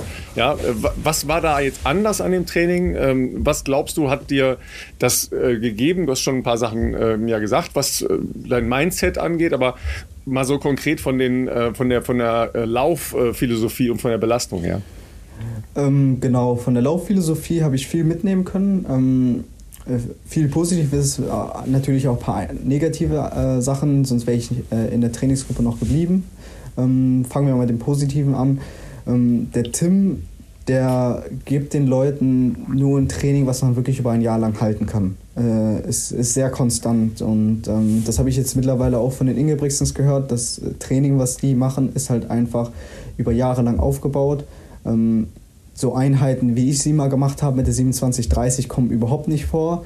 Ähm, da geht es wirklich nur um Einheiten, die kannst du 365 Tage im Jahr halten. Und ähm, das fand ich sehr, sehr positiv, dass der Körper wirklich einfach besser wird, indem man halt einfach gleichmäßig trainiert, konstant bleibt. Ähm, das konnte ich daraus mitnehmen. Auf der anderen Seite ähm, haben die Jungs, ähm, die sind halt total entspannt. Also du, du machst Einheiten im Training, ähm, die sind weiter weg vom Wettkampfgeschehen und trotzdem ähm, laufen die im Wettkampf sehr gut. Und äh, das, das habe ich anfangs auch bei mir sehen müssen. Aber was ich halt ein bisschen vermisst habe, ist, dass meine Stärken ein bisschen liegen geblieben sind, beziehungsweise ähm, die Wettkampfplanung, beziehungsweise ja, es hat nicht, also die Philosophien haben überhaupt nicht miteinander zusammengepasst, weil ich finde, ein Marathontraining kann man mit dem Training viel, viel besser vorbereiten als einen schnellen 5000er. Mhm. Und was der Tim wahrscheinlich unterschätzt hat, ist, dass, ähm, dass ich wirklich viel, viel schnelle Sachen gemacht habe früher und dass es auch ein bisschen zu schlagartig war. Und was mir letztendlich den ausschlaggebenden Punkt geliefert hat, ist, dass ich im Diamond League-Lauf äh, da in Paris mitgelaufen bin und äh, mir gesagt habe, okay, ich nehme diesen Lauf jetzt mit, das ist eine Chance. Ich möchte einfach, solange es geht, hinterherlaufen können. Und das ging einfach gar nicht. Also ich, ich habe nichts in diese Geschwindigkeit, also ich, Wettkampf, was wurde angelaufen? Um die 2,30 auf dem Kilometer. Ähm, die habe ich nicht einmal im Training vorher gemacht. Also das schnellste, was ich im Training gelaufen bin, ist 2,40. Und dann ist es wirklich natürlich schwer, einen 2,30er Kilometer anzulaufen, beziehungsweise äh, mitzugehen. Und da habe ich mir gesagt, also, dass das Konzept auf, auf kurze Sicht, beziehungsweise auch auf lange Sicht bei mir nicht funktionieren wird, weil der Tim auch, ja, Tono Kirschbaum hat es gesagt, ähm, Richi meinte das, glaube ich, auch, ähm, ist ein bisschen stur, ähm, weil er, also es ist aber nichts untypisch, Untypisches, würde ich sagen, dass ein Trainer stur der ist. Muss ja, der muss ja auch überzeugt sein von seiner ja, Philosophie, ne? Ja. Genau, genau. Also ja. jeder, jeder der, der Trainer... Hat einen ganzen, jeder, der hat einen ganzen Stall von solchen wie, wie du, ne? ja, genau. die alle also, ihren eigenen Kopf haben. Ne? Genau, genau. Also es, es ist halt einfach nur so... Ähm, dass das halt, er hat selber gesagt, also bevor wir zusammengearbeitet haben, ja, also ich habe auch echt lange überlegt, mache ich selber, dann habe ich mich nicht ganz getraut, dann habe ich überlegt, soll ich in die USA gehen? Hm, ich bin ein Familienmensch, will ich möchte ungern in die USA gehen, dann sehe ich halt meine Familie nicht mehr. Ähm, Yassin hat zu dem Zeitpunkt Abitur gemacht, äh, war halt un undenklich für mich. Dann habe ich mich umgeschaut, habe geguckt, so, okay, Belgien ist gar nicht so weit weg von meinen Eltern, sind zwei Stunden. Tim hat echt gute Athleten. Ähm, und dann habe ich, mich, hab ich mich mit ihm mal zusammengesetzt und er hat selber gesagt, Mohammed, wenn es nach sechs Monaten nicht klappt, und das fand ich auch fair von ihm, und er hat es auch selber so gesagt, wenn sechs Monate danach du das Gefühl hast, dass du nicht vorangekommen bist, beziehungsweise das, das Training nicht bei dir passt, dann, dann hast du dann halte ich dich nicht auf. Das hat er auch so gesagt. Mhm. Ähm, ich, ich möchte, dass die Athleten überzeugt sind davon, was ich mache. Ich möchte, dass, ähm, ich möchte auch mit Ergebnissen überzeugen, hat er selber gesagt. Und die sind dann ein bisschen ausgeblieben. Er war selber auch enttäuscht, dass es dann äh, nicht so geklappt hat, wie er sich gewünscht hat. Aber es ist, wie es ist. Und ich glaube, ich habe für mich jetzt die richtige Entscheidung getroffen, weil es läuft wieder bei mir. Ich habe hab aus meinen Fehlern gelernt. Ähm, und ich glaube, darauf kommt es an. Lass noch mal eine Überlegung. Ähm, also du hast konsistenter trainiert, du hast langsamer trainiert, wahrscheinlich auch ein bisschen mehr langsamen Umfang, als du das vorher gemacht hast. Oder nehme ich mal an, äh, dass es so gewesen sein, sein muss eigentlich. Ja. Das ist natürlich, wenn man jetzt mal so die reine Lehre nimmt, eine perfekte Basis, um darauf aufzubauen. Vielleicht kam der, der Lauf in Paris zu früh, weil du noch kein Tempo gemacht hattest. Jetzt hast du ja genau. ein paar Wettkämpfe gemacht, auch Unterdistanz, ne? Du bist ja äh, auch eine sehr gute 1500 noch gelaufen. Du hast Unterdistanz gemacht, du bist ein paar 5000er gelaufen, bist ein 3000er sehr gut gelaufen. Und jetzt kommt es. Jetzt könnte es natürlich genau passen für eine WM zum Beispiel, oder? Ja, also ich glaube, wenn ich es zu einer WM schaffe, dann werde ich halt in der besten Form sein, in der ich jemals war. Also, also es ist halt jetzt wirklich darauf ausgelegt worden, dass ich halt nicht vorher performe, wie ich es letztes Jahr gemacht habe, also wo ich gegen Jakob dann in den USA ganz knapp nur verloren habe. Ähm, äh, ich habe mich auch mit Jakob Ingebrigtsen danach unterhalten. Wir haben uns in St. Moritz gesehen, wir haben zusammen im selben Gebäude gewohnt. Und er hat mir dann halt auch gesagt, wenn ich mit der Form halt in Eugene an den Start gegangen wäre, hätte es für die vorderen Plätze auch gereicht. Natürlich hat es noch nicht gereicht, um ihn zu besiegen, das hat man ja auch davor schon gesehen. Aber er meinte, die Form hat eigentlich gereicht und die muss man eigentlich auf die Bahn bringen, wenn es drauf ankommt.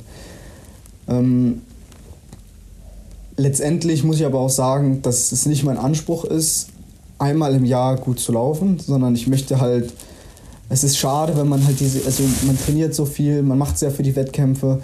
Ähm, ich finde, Bahnlaufen ist noch nicht wie Marathonlaufen, dass man wirklich sich einen einzigen Tag im Jahr festlegt, wo man halt abliefern möchte. Sondern man nimmt gerne Hallensaison mit, man nimmt gerne Wettkämpfe im Sommer mit. Ich finde, dass man das halt steigern sollte, mhm. aber man, man, muss, man muss nicht das ganze Potenzial auch liegen lassen. Weil letztendlich hat mir auch diese Situation, hat mich diese Situation jetzt auch in die Lage gebracht, in der ich bin. Weil sowohl die schnellen Zeiten waren ja auch zu Anfang der Saison drin. Ich habe weder überpaced ähm, noch unter, also anfangs habe ich unterpaced. Ich habe jetzt aber auch nicht überpaced. Ich, mir, mir war ganz klar, dass ich jetzt nicht voll draufhauen kann, weil wenn ich es zu einer WM schaffe, dann ist es zu früh. Aber letztendlich kann man sehen, was man halt auch mit, ähm, mit Training erreichen kann, wenn man es halt einfach schlau macht. Äh, das sieht man aber auch und das ist das, was mir halt auch lediglich in der Trainingsgruppe gefehlt hat, ist, dass wenn man sich international an den anderen auch messen möchte, dass man auch ganz klar sieht, dass die Jungs äh, über das Jahr hin performen. Ja. Das fehlt dann ein bisschen. Also ich finde, man kann nicht nur sagen, okay, ich konzentriere mich jetzt auf den Höhepunkt, sondern man muss halt über das Jahr hinweg das so aussteuern können, dass man sagen kann, okay, ich mache jetzt mal ein, zwei Wettkämpfe in der Halle, die sind gut. Dann mache ich zwei, drei Wettkämpfe im Sommer, die sind auch gut. Und dann geht man zu einer Weltmeisterschaft hin, weil sonst fehlt einem auch das Selbstbewusstsein.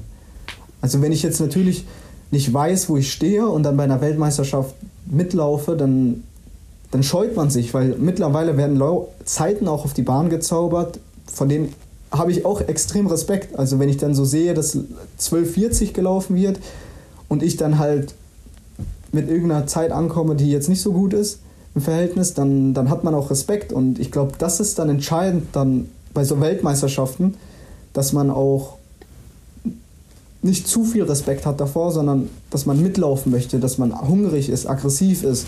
Und ich finde, mir hilft es dann besonders, wenn ich dann halt vorher mit guten Leistungen überzeugen Klar. kann. Dann geht man noch ganz anders an den Start. Auf jeden Fall. Also du hast ja äh, schon gesagt, dass der, der Start in deine internationale Karriere ziemlich äh, abrupt war, sagen wir mal. Aber du hast natürlich jetzt ja. mit einem äh, relativ jungen Alter schon eine ziemlich große Erfahrung, was internationale Wettkämpfe angeht. Ne? Du warst ja nicht vergessen, Olympischen Spielen, du warst bei Europameisterschaften, ja. du warst bei Weltmeisterschaften. Jetzt mal, das ist jetzt nur draußen, ja, ähm, plus das, was halt noch an anderen Dingen dazukommt in, in äh, Cross und Halle und so weiter und U. Das ist ja schon ähm, ein großes Repertoire für einen relativ jungen Läufer. Ja? Genau. Ja. Und ich bin ja totaler Egoist. Ja? Das heißt, ich möchte immer, dass du bei den Rennen geil läufst, die wir übertragen. Ne? so, ja. Sagen wir mal so, bei, bei den deutschen Meisterschaften, das hatten wir ja letzte Woche mit äh, Aaron ja. Bienenfeld schon ganz kurz, ja, habt ihr uns zumindest einen extrem entertaining 5000 Meter Lauf äh, ja. geliefert, ja, an dem du nicht ganz äh, unbeteiligt warst, sage ich mal. Ja, kannst du gleich nochmal aus deiner Sicht schildern. Ähm, das, das nächste, was ich jetzt auf dem äh, Schirm habe, ja, also als Egoist jetzt, ist der 26. August. Da sind die Vorläufe über 5000 Meter. Mir würde es reichen, wenn du da gut läufst. ich kann es natürlich, also ich kann es natürlich extrem nachvollziehen. Die Weltmeisterschaften bzw. die internationalen Höhepunkte, da, da muss man abliefern. Da wird abgerechnet. Da wird abgerechnet. Da wird abgerechnet. Da, ja. da wird abgerechnet. Ähm, aber ich bin, wie, wie du auch schon gesagt hast, auch ein ganz junger Läufer. Und in den vergangenen Jahren ähm, war es halt einfach so, dass eine Teilnahme schon alles aus mir rausgeholt hat, also was ich, was ich zu dem Zeitpunkt ab, also abliefern mhm. konnte. Ja. Ähm, wenn ich mich jetzt zum Beispiel an das Olympiajahr erinnere, das erste Jahr mit dem World Ranking, da bin ich in zehn Tagen dreimal 5000 Meter gelaufen. Und äh, der Schnitt war 13,25.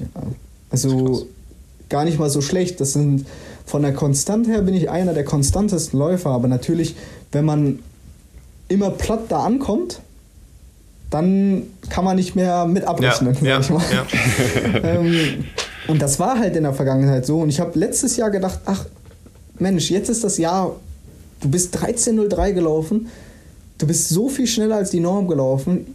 Jetzt kannst du halt, ähm, jetzt ist eine Finalteilnahme möglich. Ähm, weil bevor es im Finale um etwas geht, muss man erstmal ins Finale kommen. Und ähm, dann war es halt für mich so, dass ich gedacht habe, oh, und dann kam aber dieser Aspekt, oh, du hast Jakob Ingebrigtsen fast geschlagen. Jetzt musst du noch mal mehr im Training abliefern, dann, dann, dann schaffst du das. Und das war halt der Fehler, der mir letztes Jahr auch ähm, das Genick sozusagen gebrochen hat, weil ähm, es ist viel, viel Erfahrung. Auch Pierre musste viel, also damals zu dem Zeitpunkt mein alter Trainer, der hatte ja noch nie einen Läufer, der auf dem Level ist, ähm, wo er sagen könnte, Junge, das reicht jetzt vollkommen aus. Also du brauchst jetzt nur noch das Niveau zu halten, muss gar nichts Besonderes machen. Sondern man arbeitet dann natürlich auch mit Leuten zusammen. Ähm, es gab ja noch nicht so viele, die auf diesem Level gelaufen sind. Und auch ein Trainer, ähm, man sieht es ja auch vielleicht jetzt bei Robert, das hat auch nicht ganz gepasst. Also der ist super schnell gelaufen am Anfang der Saison, ist jetzt leider verletzt. Super schade. Aber man sieht halt, Robert dass auch Faken, viele Jünger... 15 Meter Robert, genau, ja. Robert Faken. Also super stark, wie sich generell die gesamte Läuferszene in Deutschland gerade entwickelt. Das ist einfach nur geil zum Anschauen. Aber man sieht halt, die Zeit zu laufen ist der erste Schritt. Und dann aber das Gesamte irgendwie auszusteuern, das ist nochmal eine ganz andere ja. Sache. Ja. Und das haben noch nicht viele hinbekommen. Also wenn wir jetzt ehrlich sind, es hat vielleicht eine Konstanze hinbekommen bis jetzt und eine Gesa Krause im Laufbereich. Mhm. Also in den letzten Jahren. Natürlich vor ein paar Jahren, also 20, 30 Jahren sah es nochmal ganz anders aus. Aber da geht's, also wir haben jetzt vielleicht Anschluss gewonnen in der internationalen Spitze. Wir, wir laufen gut. Und jetzt gilt es für uns, dann auch gut zu laufen, wenn es drauf ankommt. Und das ist gar nicht mal so leicht. Weil viele auch ähm, ja schon viel vorher investieren, um so schnell zu laufen. Und da ja. geht es jetzt einfach hin, konstanter zu werden. Das ist ein äh, sehr spannender Gedanke und auch ein, äh, ein guter Ansatz. Ähm, das ist natürlich auch tatsächlich Qualifizierung der äh, Trainer. Ne? Also auch ja. die müssen diese Entwicklung ja mitgehen ja, und die, die Erfahrungen machen, ähm, weil das, du hast es richtig gesagt, es ist halt auf anderen Leistungsniveaus immer ein ein großer Unterschied, nicht ein kleiner Unterschied, sondern ein großer Unterschied. Ja, das, das ist einfach so. Ja, ja. Wo geht es dann hin? Was ist dann der, der nächste Schritt, den man überhaupt noch gehen kann? Ja, kann man noch einen Umfang erhöhen? Ja, kann man Intensitäten erhöhen? Ja, kann man ja. Äh, Double Impacts äh, an einem Tag machen und so weiter und so weiter. Das sind dann halt alles die Fragen, die kommen. Kannst du das als individueller Athlet, ja, als, als individuelle Läuferin oder Läufer überhaupt regenerieren?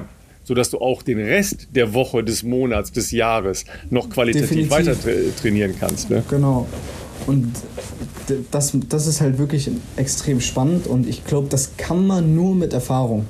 So, das geht nicht anders. Entweder du hast Glück und du hast einen Trainer. Also, wenn ich jetzt irgendwie in die USA gewechselt wäre, dann wäre ich natürlich bei einem Trainer, der schon mal einen Olympiateilnehmer hatte.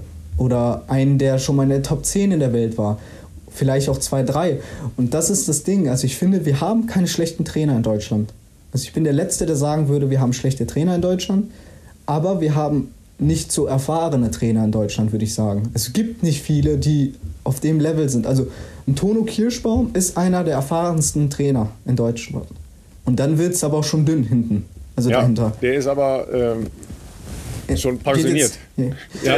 Das meine ich halt. Also, äh, also so, soweit ich es mit. Das ist ja. genau was, äh, was Mo anspricht. Also es ist so, wir, die Trainerdichte in Deutschland äh, wird, ähm, wird geringer, auch aus total nachvollziehbaren Gründen. Der Trainerjob ist jetzt leider in Deutschland auch nicht mehr sonderlich hoch angesehen, geschweige denn irgendwie gut bezahlt. Also ich meine, die Trainerdecke in Deutschland, das ist wahrscheinlich für andere Sportarten genauso wie für die Leichtathletik und den Laufbereich, aber die wird einfach dünner viele gute, erfahrene Trainer, die, die sterben quasi aus, im, im wahrsten Sinne des Wortes, aber auch äh, im übertragenen Sinne. Ja? Tono auch inzwischen in Rente, also die arbeiten nicht mehr äh, aktiv ähm, in der Szene sozusagen mit.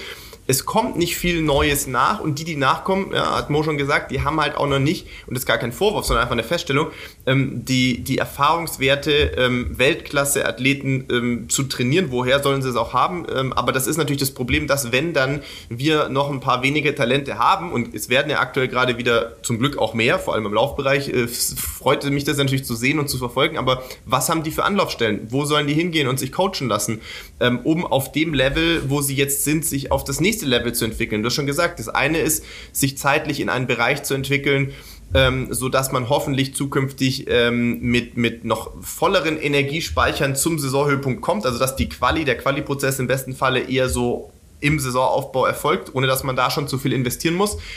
Aber ähm, ja, man, man hat halt auch nur eine Karriere und dementsprechend äh, will man natürlich für sich auch da das Bestmögliche in dieser Zeit, die einem da bleibt, rausholen und möglichst optimal gecoacht werden. In dem Fall hast du es ja in deine eigenen Hände genommen, aber sicherlich auch ähm, aus der Erfahrung raus, dass es für dich jetzt hier in Deutschland, Schrägstrich Europa, wenn wir jetzt Tim äh, Morio mit dazu nehmen, äh, derzeit jetzt nicht die optimale Lösung gibt sozusagen. Das stimmt. Also ja, es ist, es ist leider so. Ähm, was, was ich auch nochmal sagen kann, ist halt, dass es gibt ja auch jetzt zum Beispiel Thomas Dreißigjacker, auch ehemaliger äh, leitender Bundestrainer im Laufbereich, mit dem ich viel zusammengearbeitet habe, äh, weil er halt auch noch ein sehr junger Trainer ist. Ähm, zu der Zeit, wo er halt noch beim DLV äh, eingestellt war. Der ist jetzt mittlerweile beim On-Running-Team äh, in Europa und leitet halt ähm, eine äh, Trainingsgruppe mit internationalen Athleten wie Robert, äh, einem George Mills, äh, ist jetzt vielleicht den nicht vielen bekannt, aber die haben jetzt auch innerhalb Europas jetzt ein Laufteam gegründet, wo Leute, alle in meinem Alter, um, die, um, um den Dreh, also da ist Robert schon, glaube ich, einer der ältesten mit Jahrgang 97, ähm, wo einfach viele Talente von verschiedenen Nationen zusammenkommen, zusammen trainieren, voneinander profitieren und äh, das Ergebnis lässt sich jetzt auch sehen. Also Robert mit seiner 3,32 ist nicht der schnellste in der Trainingsgruppe, sondern da gibt es dann noch Leute, die eine 3,31 jetzt gelaufen sind. Und ähm, da wird jetzt Thomas, also Thomas wird sich jetzt in der nächsten Zeit zu einer der besten Trainer weltweit entwickeln. Also mit, mit zu den Top-Athleten, Top-Trainern, weil er extrem viel Erfahrung sammelt. Also er hat so viele Top-Athleten jetzt. Ähm, einige fahren zur Weltmeisterschaft, ähm, einige fahren nicht zur Weltmeisterschaft. Er wird jetzt jedes Jahr noch mehr Erfahrung sammeln und äh, das ist halt das, was so ein bisschen fehlt in Deutschland. Ähm, aber es liegt nicht an dem, an dem Wissen der Trainer. Das würde ja, ich nicht ja, also ja. in Frage stellen. Auf ja, gar keinen was, Fall. Was ein bisschen schade ist, ist, dass ähm, Thomas ja auch den, den Weg weg dann vom äh, Deutschen Leichtathletikverband äh, gewählt genau. hat ähm, oder wählen musste, wie auch immer ähm, ja. um so eine Trainingsgruppe zu verwirklichen, weil halt ein paar äh, formale äh, Bedingungen halt verhindert haben, dass ähm, ein Bundestrainer internationale Athleten trainiert. Ja, das, das ist halt so nicht unbedingt möglich in Deutschland. Ähm, das ist schade, aber international geht der Weg natürlich dahin. Ja, wir haben ja, ähm, Philipp, du bist äh, beim, ähm, beim SCT, das ist ja logischerweise äh, sehr stark von, von Adidas beeinflusst. Äh, Konstanze Klosterhalfen äh, ist jetzt bei, bei Puma bei ihrem Ausrüster. Es gibt verschiedene Nike-Teams, es gibt das On-Team, sowohl Europa als auch Inter also US-basiert, international und so weiter, da geht der Weg natürlich hin. Ja, äh, das ist halt ganz eindeutig, dass das so halt verstärkt in Zukunft Trainingsgruppen sein werden, nämlich dass sich äh, junge, hungrige äh, Menschen treffen und sagen, okay, lass uns gemeinsam äh, Erfahrungen sammeln und auf einem Niveau gemeinsam trainieren, das uns allen einen Benefit gibt. Ja, ja? Äh, weil das ist ja das Entscheidende, ähm, dass man nicht so schön Dortmund ist, aber alleine da seine Runden drehen kann, äh, dann geht es halt irgendwann nicht mehr substanziell weiter. Ja, das, das ist halt ja. einfach so, ja. Auch wenn man das äh, Laufband noch mal ein Stückchen schneller stellt, ja, äh, so ja. funktioniert das leider nicht. genau. Aber ich muss, ich habe für mich jetzt auch äh, einen Weg eingeschlagen, der ähm, mit dem ich sehr zufrieden bin. Ähm, ich habe es mich letztes Jahr nicht getraut, weil natürlich so, eine schlechte, so ein schlechtes Abschneiden bei einer Weltmeisterschaft und einer Europameisterschaft einen dazu auch ja, ein bisschen nachdenklich werden lässt.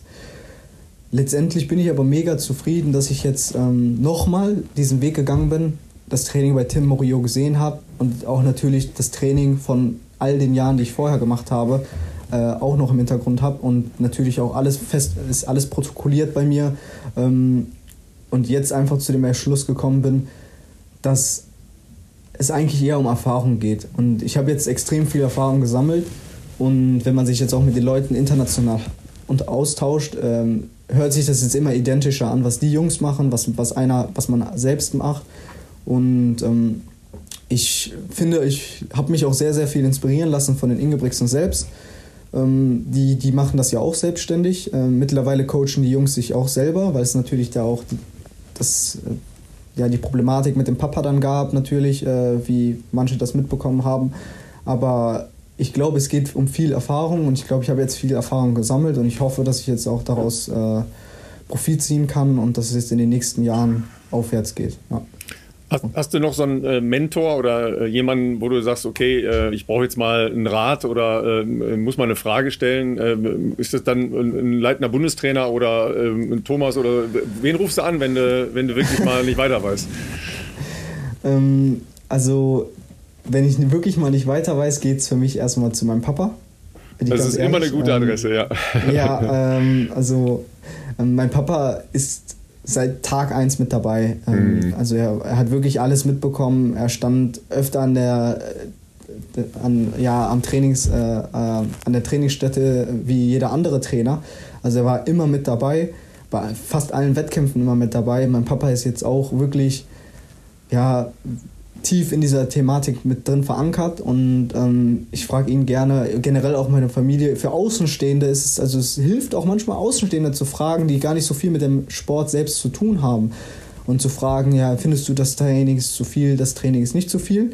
Und ähm, da kann man sich natürlich auch nochmal an Leute orientieren wie, ähm, wie Bundestrainer, also ähm, wir haben ganz nah in Dortmund, äh, gibt es äh, einen Bochum-Stützpunkt, da ist ein Bundestrainer, ähm, auch in, an einen Toner kann man sich sicherlich noch wenden, an das IRT Leipzig. Also die Türen stehen da offen. Da sagt keiner jetzt, oh, äh, wir, wir reden nicht mit dir, sondern da hilft man sich schon gegenseitig, wenn Fragen aufkommen. Und ähm, das ist auch super, dass, dass man diese Option dann hat. Genau. Ja, lass uns doch noch mal zu deiner Familie kurz kommen, weil ähm, viele sich ja am Anfang des Jahres gewundert haben. Ähm, da tauchen plötzlich zwei, zwei ganz neue Namen auf, äh, weil du und dein, dein Bruder ja ähm, eure Nachnamen geändert habt. Ähm, ich hatte das schon kurz angedeutet. Deine Eltern ähm, haben äh, niederländische Staatsbürgerschaft. Ähm, ihr habt deutsche Staatsbürgerschaft, aber du hattest, glaube ich, auch relativ lange noch einen niederländischen Pass, wenn ich das richtig weiß. Ne? also es ist erstmal so, mein Papa ist niederländischer Staatsbürger mhm. und meine Mutter, äh, meine Mutter nicht. Ah, okay. Ähm, mhm. Ich habe beide Staatsbürgerschaften, ähm, weil ich die niederländische Staatsbürgerschaft durch die Geburt erhalten habe, weil mein Papa mhm. Niederländer ist. Und ähm, als ich dann 16 Jahre alt war, ich bin ja in Deutschland geboren, hab, äh, bin nie woanders zur Schule gegangen, bin hier aufgewachsen und äh, dann kam das ja mit der Leichtathletik. Ähm, sonst wäre es wahrscheinlich, wäre ich, wär ich gar nicht so früh drauf gekommen, halt, oh, ich bin ja niederländischer Staatsbürger, fühle mich aber eher deutsch. ähm, also das wäre wahrscheinlich erst viel, viel später gekommen alles. Ähm, wurde dann aber beschleunigt, dadurch, dass ich dann halt vor, einer, vor einem EM-Einsatz stand und ich mir gesagt habe, es ist also ich kann es mir überhaupt nicht vorstellen, für die Niederlande an den Start zu gehen. Schon das ähm, Orange ist ein bisschen komisch, ja. aber, aber auch natürlich, also ich, ich spreche ja Deutsch, ich, ich konnte es mir einfach nicht vorstellen, ähm, dann da zu laufen, im Interview zu stehen und dann halt nicht Sprache zu können. Ähm, ich finde, das ist nicht so schön, ich würde mich da total unwohl fühlen. Und generell habe ich mit den Niederlanden sehr wenig zu tun gehabt in meinem Leben. Ähm, natürlich war man mal da im Urlaub ähm, oder hat äh, Freunde oder Verwandte besucht, aber das, das war es dann auch. Ähm, und für mich war es klar, also für mich geht's, ich, ich, ich laufe nur für Deutschland.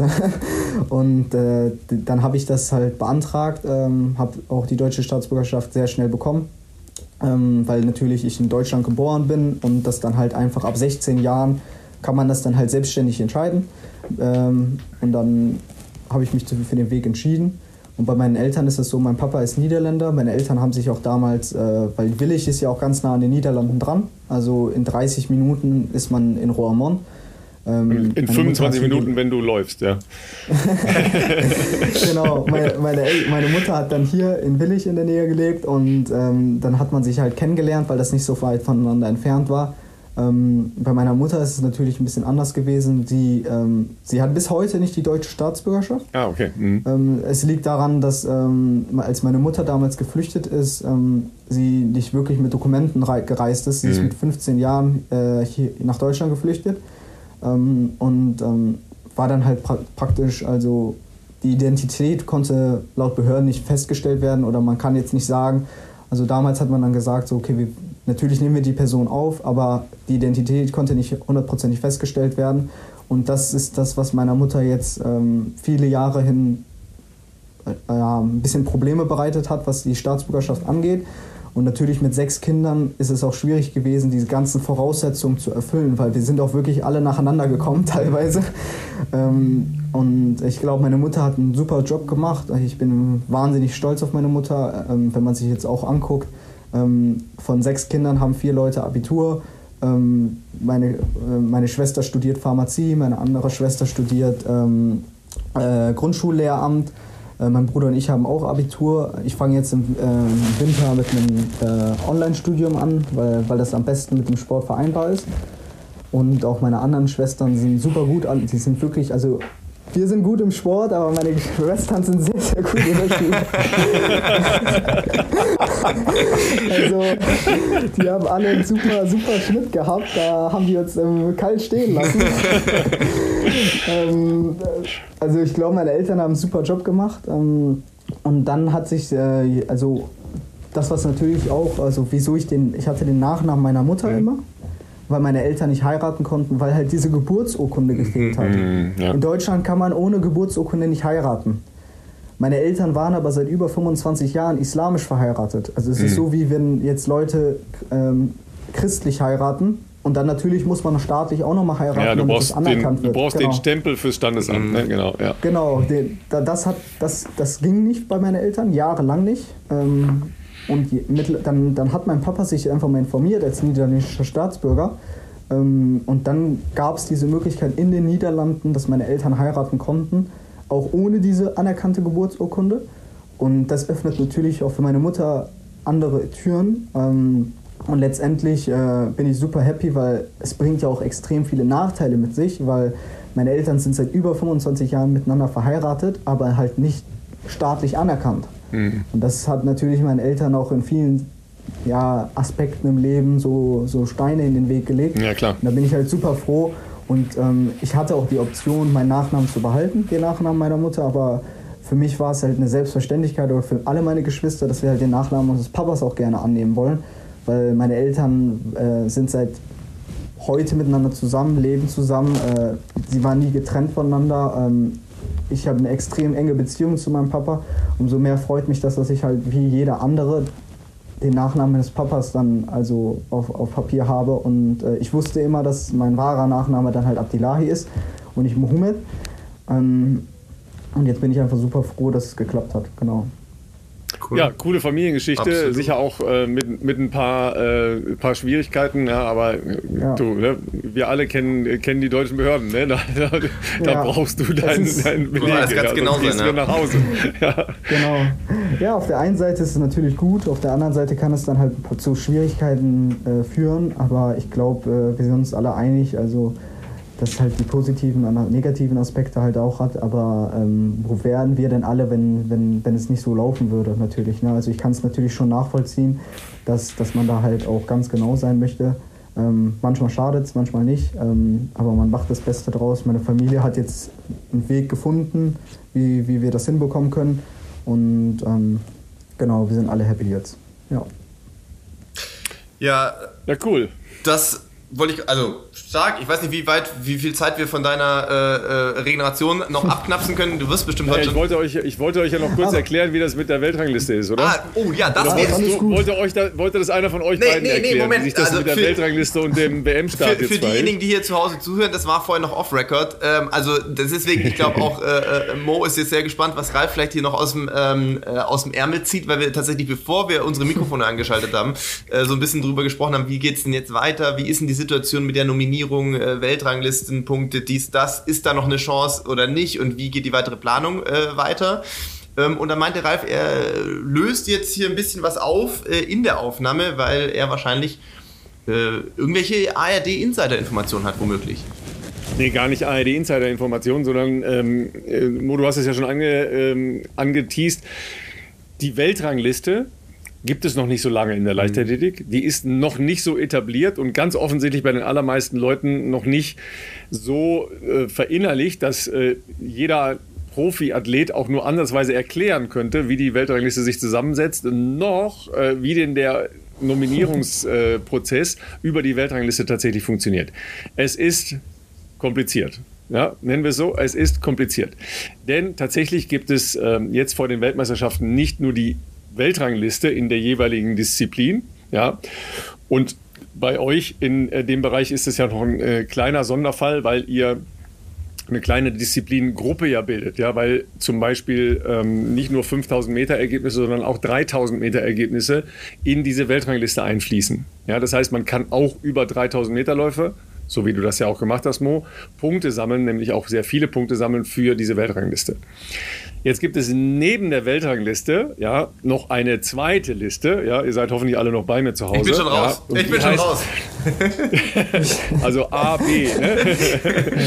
ja, die heißt Road to Budapest. Aha. Ja, und auf dieser Liste Road to Budapest ist erstmal geklärt, dass ja jede Nation pro Disziplin maximal drei Teilnehmer respektive drei Teilnehmerinnen haben darf. Ja, das ist da implementiert. So, jetzt gibt es für jede Disziplin eine bestimmte Anzahl von Athletinnen und Athleten, die zugelassen werden für die Weltmeisterschaften. Jetzt kommt noch etwas anderes dazu. Natürlich werden nicht alle, die halt auf diesen Listen draufstehen, tatsächlich auch nachher in Budapest an den Start gehen. Das hat unterschiedlichste Gründe. Das eine ähm, sie machen einen Start in einer anderen Disziplin. Sie sind verletzt. Oder zum Beispiel, sie haben, so wie das in Deutschland der Fall ist, aber auch in Großbritannien, Riesendiskussionen dort gerade, nochmal zusätzliche nationale Normen, die sie nicht geschafft haben. Ja, diese Normen gibt es in Deutschland auch. Ja, also für ähm, die 5000 Meter musst du eine bestimmte Zeit in diesem Jahr gelaufen sein, und zwar vom 1.1. bis zum Stichpunkt, das war der, ähm, der 30.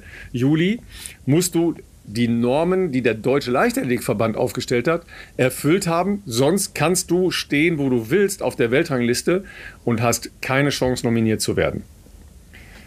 Eins vorweg, diese Norm, die der Deutsche Leichtathletikverband äh, aufgestellt hat, hast du erfüllt, Mo. Ja?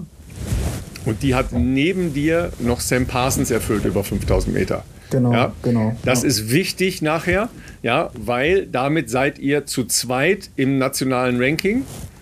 Und es ist natürlich auch so, Sam ist aufgrund seiner äh, guten Platzierung im vergangenen Jahr, WM-Finale, ja, im Punkteranking vor dir. Ja. Aber auch Sam ist im Moment nicht in der Liste der qualifizierten äh, Läufer über 5000 Meter. Das liegt daran, dass bestimmte Leute, ja, zum Beispiel der Weltmeister hat eine Wildcard, bestimmte äh, Area Champions, ja, also ein Europameister hat eine, äh, ein Vorrecht. Jetzt an diesem Wochenende fanden noch zwei Area-Meisterschaften statt, nämlich in Asien und in Südamerika. Die beiden haben ein automatisches Startrecht auf dieser Liste. Ja, die stehen zum Beispiel vor euch. Ja, die sind langsamer gelaufen als ihr, stehen aber vor euch aufgrund dieser Regelung, dass die regionalen, also die, äh, die kontinentalen Meister, so ist es richtig, die kontinentalen Meister ein Vorrecht haben in dieser Weltrangliste. Ich hoffe, ihr seid alle noch bei mir. Es ist wirklich nicht ganz einfach, ja. Ich dachte, das war früher und mal mit Zeiten finden, und so und äh, dann einfach eine. Das ja, das war, als, als, als ich jung war. Als alle, noch, als alle noch auf der Asche gelaufen sind und das Fernsehen noch schwarz-weiß war. Ja. Nein, wa warum hat der Weltverband das gemacht? Also warum hat er das so schwierig gemacht? Das ist, ähm, das ist ganz eindeutig, um diese, ähm, diese Weltrangliste zu implementieren und mehr Leute dazu anzuhalten, bei großen Wettkämpfen gegeneinander zu laufen. Das ist das Ziel, das dahinter steht.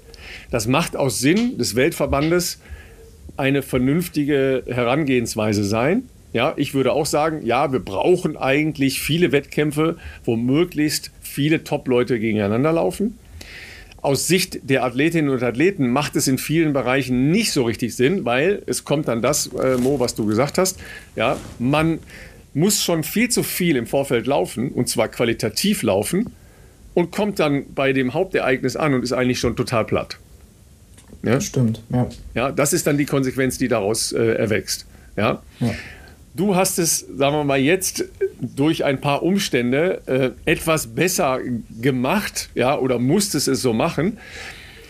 Du hattest kein so gutes Ergebnis äh, bei den Weltmeisterschaften, du hattest kein so gutes Ergebnis bei den Europameisterschaften, du hattest leider auch äh, in eurem sehr entertainingen äh, DM-Finale ja. in Kassel äh, dann den kürzeren gezogen, ja, weil du da eben nicht äh, ganz vorne gelandet bist und viele Punkte gesammelt hast.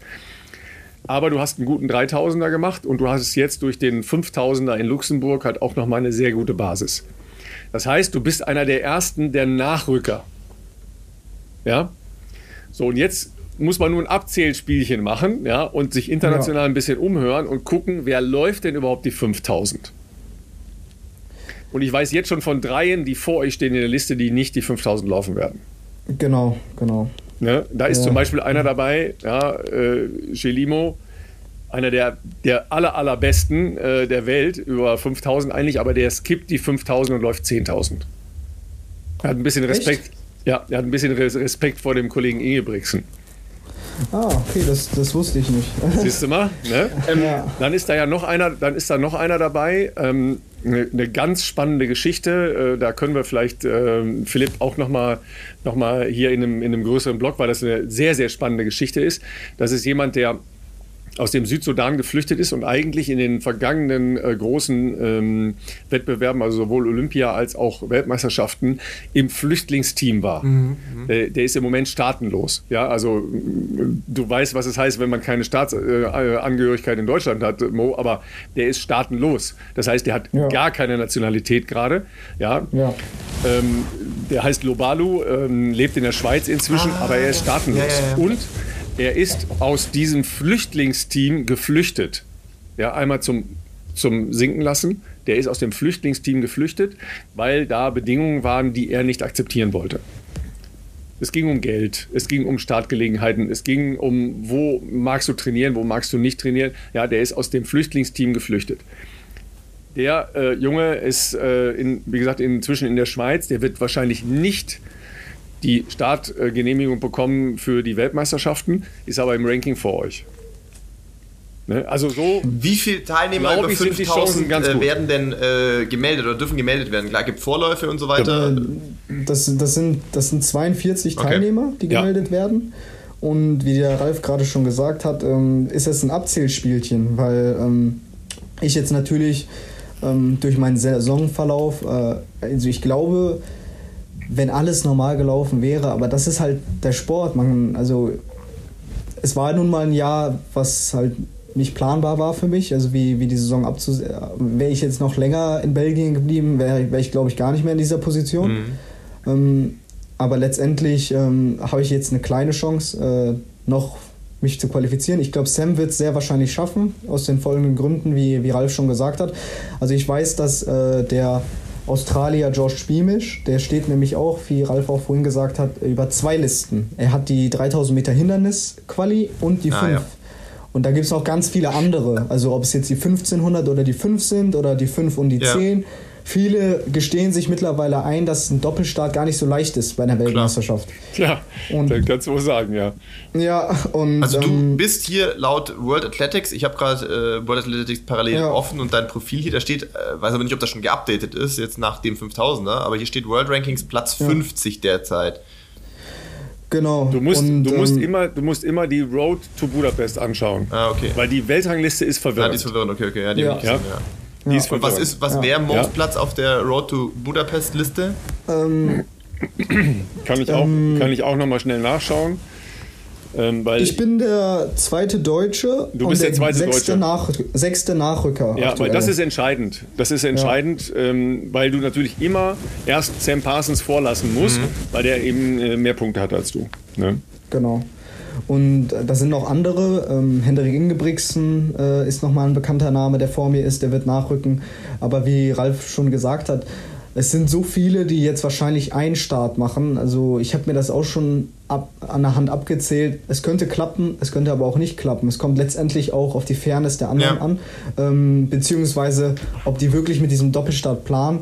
Ähm, es ist letztendlich auch so, glaube ich, bei Weltmeisterschaften, du musst an den Start gehen, sonst zählt dein anderer Start nicht. Und das sind sich viele dann auch bewusst. Es ist nicht so, dass du dann sagen kannst, ah, ich gehe jetzt doch nicht an den Start, sondern man muss sich dann doch dahinstellen und aussteigen. Ähm, es, der leitende Bundestrainer Lauf hat mir jetzt äh, gestern geschrieben, dass Samstag halt final entschieden wird. Also die Verbände haben jetzt nochmal Zeit, bis Samstag ihre Athleten abzumelden mhm. bzw. zu bestätigen. Und das ist jetzt nochmal ein äh, Wartespielchen, muss man ein bisschen abwarten und ähm, anscheinend hat äh, der Ralf nochmal andere Informationen gehabt, weil das mit Paul Chilimo wusste ich nicht. Ähm, ja. Jetzt ist die Frage, ob ein anderer Jakob, Amerikaner. Jakob, Jakob Chilimo. Uganda. Ach, Jakob Chili. Ah, dann, dann, ja, okay, das ist natürlich äh, sehr hilfreich, weil dann auch kein anderer nachrückt. Genau. Ähm, wenn es jetzt nämlich USA wäre, die sind ja wirklich auch vom Level so hoch, da könnte ein anderer ja. Amerikaner dann nachrücken. Nein, nein, es geht um, ähm, um Jakob Chilimo, ähm, äh, der, der, aus Uganda stammt und der ja. ähm, wird skippen und wird 10.000 laufen. Ja, weil dann wären wir jetzt bei Jakob Kiblimo, Nummer 1. Äh, Dominik Lubalo, mhm. Südsudan, ist natürlich sehr traurig auch die Geschichte. Den ja. kenne ich auch persönlich. Äh, hab ihn jetzt auch, ich bin ja gegen ihn gelaufen, sogar in Luzern. Ja. Ähm, Supermann. Dann ähm, George Beamish, das sind schon drei fest, feste Absagen. Und dann gibt es halt äh, noch einen 1500 Meter Spezialisten, wo, wo ich sagen würde, normalerweise setzt er auf die 1500. Das sind schon vier Personen. Und dann gibt es noch äh, ähm, Projekt Ingebrigtsen. äh, gibt es ja wieder einen neuen Norweger, der heißt Norders. Ähm, ja, der ist, der, auch, ist, der ist auch drin in, im Ranking, ja. Mhm. Ähm, genau, äh, da wird es jetzt abzuwarten sein, was, was der Papa Ingebrigtsen da entscheidet mit ihm, ähm, weil er ist normalerweise sehr, sehr viel, ja, ja, schon einer der aufstrebenden Talente dieses Jahr gewesen über die 1500 Meter. Ähm, ob er sich sagt, ja, okay, ich konzentriere mich jetzt auf die 1500, weil die 1500 sind auch zunächst vor den 5000, das heißt, die beeinflussen nicht seine 5000, also seine 1500 Meter Leistung und ob er sich dann sagt, ich nehme die 5000 mit, ähm, weil ich Erfahrung sammeln will, weil ich mich da messen möchte mit den anderen, äh, wie es auch in Jakob dann auch früher gemacht hat. Da muss man halt abwarten, was für einen Weg die einschlagen, aber dann wären es auch schon fünf. Und dann gibt es auch noch unzählige andere, die Doppelstart haben. Ob die das dann letztendlich auch so machen oder nicht, das bleibt abzuwarten. Genau. Also ich erwarte dich jedenfalls am Donnerstag, den 26. Äh, um 19.30 Uhr live im ersten an der Startlinie, okay? Vereinbaren wir das so? also ich bin der Letzte, der, der, ich mir, ja. ist. Das denke ich nein, mir. Ja. Ähm, nein, also es ist wirklich immer wieder äh, einfach nur ein unfassbar schönes Gefühl, wenn man dann da mit dem äh, dem deutschen Trikot da an der Startlinie steht und dann halt einfach sein Bestes geben möchte äh, gibt, beziehungsweise, also, also ich träume ja schon von dieser einen Finalteilnahme, weil das halt erstmal vor allem anderen kommen muss. Und ich weiß, wie schwer es ist. Das Level ist unglaublich. Ähm, das Gute ist, ich bin in einer anderen Position wie, wie letztes Jahr. Also der Tank ist nicht leer. Und ähm, genau, also mir fehlt jetzt leider ein Ergebnis. Ähm, da habe ich es bei den Deutschen Meistern, da wollten wir auch nochmal zurückblicken drauf. Ah, ja, genau. Ja, ja, weil das schon ein interessantes Rennen war, ja. genau, also im also, Vorhinein. Lass, hat, lass mal kurz ja, ein, einmal, äh, Aaron hat gesagt, ihr hättet vorher geredet und hattet genau. euch mal so einen groben Plan gemacht. Genau, also Aaron, auch Sam ähm, und ich, wir hatten halt so überlegt, bringt uns allen irgendwie nichts, wenn wir hier rum äh, eiern, sage ja. ich mal so. ähm, ähm, und mir war es auch bewusst, äh, dass ich auf die, also dass deutsche Meisterschaften auch wirklich eine großartige Chance sind für mich, halt äh, Punkte zu sammeln, aber auch für alle anderen. Also das ist, das differenziert gar nicht mehr so stark. Also wenn der erste 100 Punkte kriegt, kriegt der zweite, glaube ich, noch 90 oder 80 Punkte. Also es bringt allen was. Und da hat man sich halt gesagt, so komm, wer ist interessiert an einem schnellen Rennen? Ich war interessiert an einem schnellen Rennen, Sam und der Aaron auch. Und ähm, einen Tag später war es dann halt so, dass Sam gesagt hat, so, oh, okay, mh, hm, Wetter macht jetzt nicht so. Es war sehr, sehr heiß, ja. Mhm. Es war extrem heiß, extrem. Äh, auch sehr schwül, fand ich. Weil, ja, war schwül, ähm, ja. Weil jetzt nicht die Sonne am Schein war, sondern auch so bedeckt war vom Wetter. Ähm, da, da meinte der Sam auch schon so, okay, ich bin raus. ich, bin, ich, bin, raus und ähm, ja, der Aaron meinte dann halt so, er, er würde ähm, ein schnelles Tempo anlaufen wollen und ich habe gesagt, ja, ich würde es auch anlaufen wollen und ich habe es dann letztendlich probiert. Ähm, war aber einfach auch zu dem Zeitpunkt nicht da, wo ich jetzt aktuell bin. Ähm, das war ja wirklich frisch danach, wo, frisch nachdem ich die belgische Trainingsgruppe verlassen habe. Und danach habe ich einen guten 1500er gemacht, aber in 1500 sind keine 5000. Ähm, für ein Spurtrennen super, daher da, da wäre ich in der Ausgangsposition wieder gewesen, halt gut vorne mit dabei sein zu können. Ob es jetzt dieses Jahr für den Titel gereicht hätte zu dem Zeitpunkt, weiß man nicht, kann man jetzt nicht sagen. Aber ähm, in einer guten Position auf jeden Fall. Und ähm, ich habe es dann probiert, von vorne weg schnell zu laufen. Ähm, ist, in, ist in die Hosen gegangen, aber wie viele auch gesehen haben, bin ich halt echt ein Fighter. Also ich bin wirklich, ich war total am Limit ähm, und habe dann alles probiert, bin dann halt wieder zurückgefallen, wieder rangelaufen. Hab dann gedacht, so, vielleicht schaffe ich es dann doch noch mit dem deutschen Meistertitel nach Hause zu fahren, aber das kostet natürlich viele Körner. Aber es war eine ganz, ganz bewusste Entscheidung, ähm, weil viele sich gedacht haben, so, wieso ist er so dumm gelaufen? Also ich habe mich ja bewusst für diese Strategie entschieden, weil ich wusste, es geht hier um eine Weltmeisterschaftsteilnahme. Ja. Ähm, da musst du dich halt auch erstmal hinsetzen und sagen, so, du bist schon dreimal deutscher Meister geworden und jetzt geht es darum, wirst du ein viertes Mal deutscher Meister oder ist es nochmal eine Chance, zu einer Weltmeisterschaft zu fahren? Weil wenn es, wenn es dieses Jahr dann doch noch reicht für die Weltmeisterschaft, habe ich eigentlich alles richtig gemacht bei den deutschen ah, Meisterschaften, weil dann sind, weil dann waren es die Punkte, auch wenn es nicht viele Punkte waren, sind es aber letztendlich die Punkte, die mich dann zu einer Weltmeisterschaft katapultieren und die anderen halt nicht. Ähm, Sam hat die Vorarbeit letztes Jahr geleistet und ich habe sie praktisch während der deutschen Meisterschaften geleistet und danach. Und wenn es dann dafür reicht, dann ist es super. Ähm, aber ich hoffe, dass ich halt auch nicht nochmal in dieser Position sein werde, ähm, dass man sich das einfach über das gesamte Jahr besser verteilen kann. Und das ist ja auch das Schöne an dieser Weltrangliste, auch wenn es kompliziert ist. Aber wenn die Athleten den Vorteil daraus ziehen, dass man sich sagt, so, man kann ja im Winter schon eine 3000 Meter in der Halle laufen, gute Punkte da sammeln und man kriegt in der Halle nochmal mehr Punkte als jetzt die 3000 Meter. Obwohl ich draußen schneller gelaufen bin, habe ich weniger Punkte bekommen als in der Halle bei den 3000 Metern, die ich super gut auch gelaufen bin. Also die 741 in der Halle haben mehr Punkte gegeben als die 7,38 draußen, weil World Athletics das so kategorisiert, dass eine Hallenleistung, ähm, was auch wie auch immer, also wie unter welchen, also anscheinend gibt eine Hallenleistung mehr, weil es ein bisschen anstrengender ist, vielleicht weniger Sauerstoff, keine Ahnung. mehr Runden zählen schon. Ne? Mehr, mehr, Runden zählen, genau.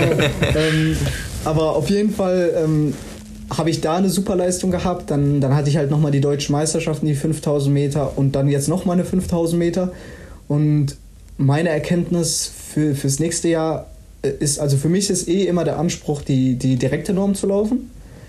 Aber wenn es dann halt mal nicht klappt, wie in diesem Jahr, ist es eigentlich gut, dass Athleten die Chance haben, in der Halle sich einmal zu zeigen, dann vielleicht einmal vor den deutschen Meisterschaften dann vielleicht bei den deutschen Meisterschaften. Und dann finde ich es auch gar nicht so schlecht, dass unser Verband das ein bisschen vorher gemacht hat, weil viele hatten jetzt ihre nationalen Meisterschaften genau zum Ende hin.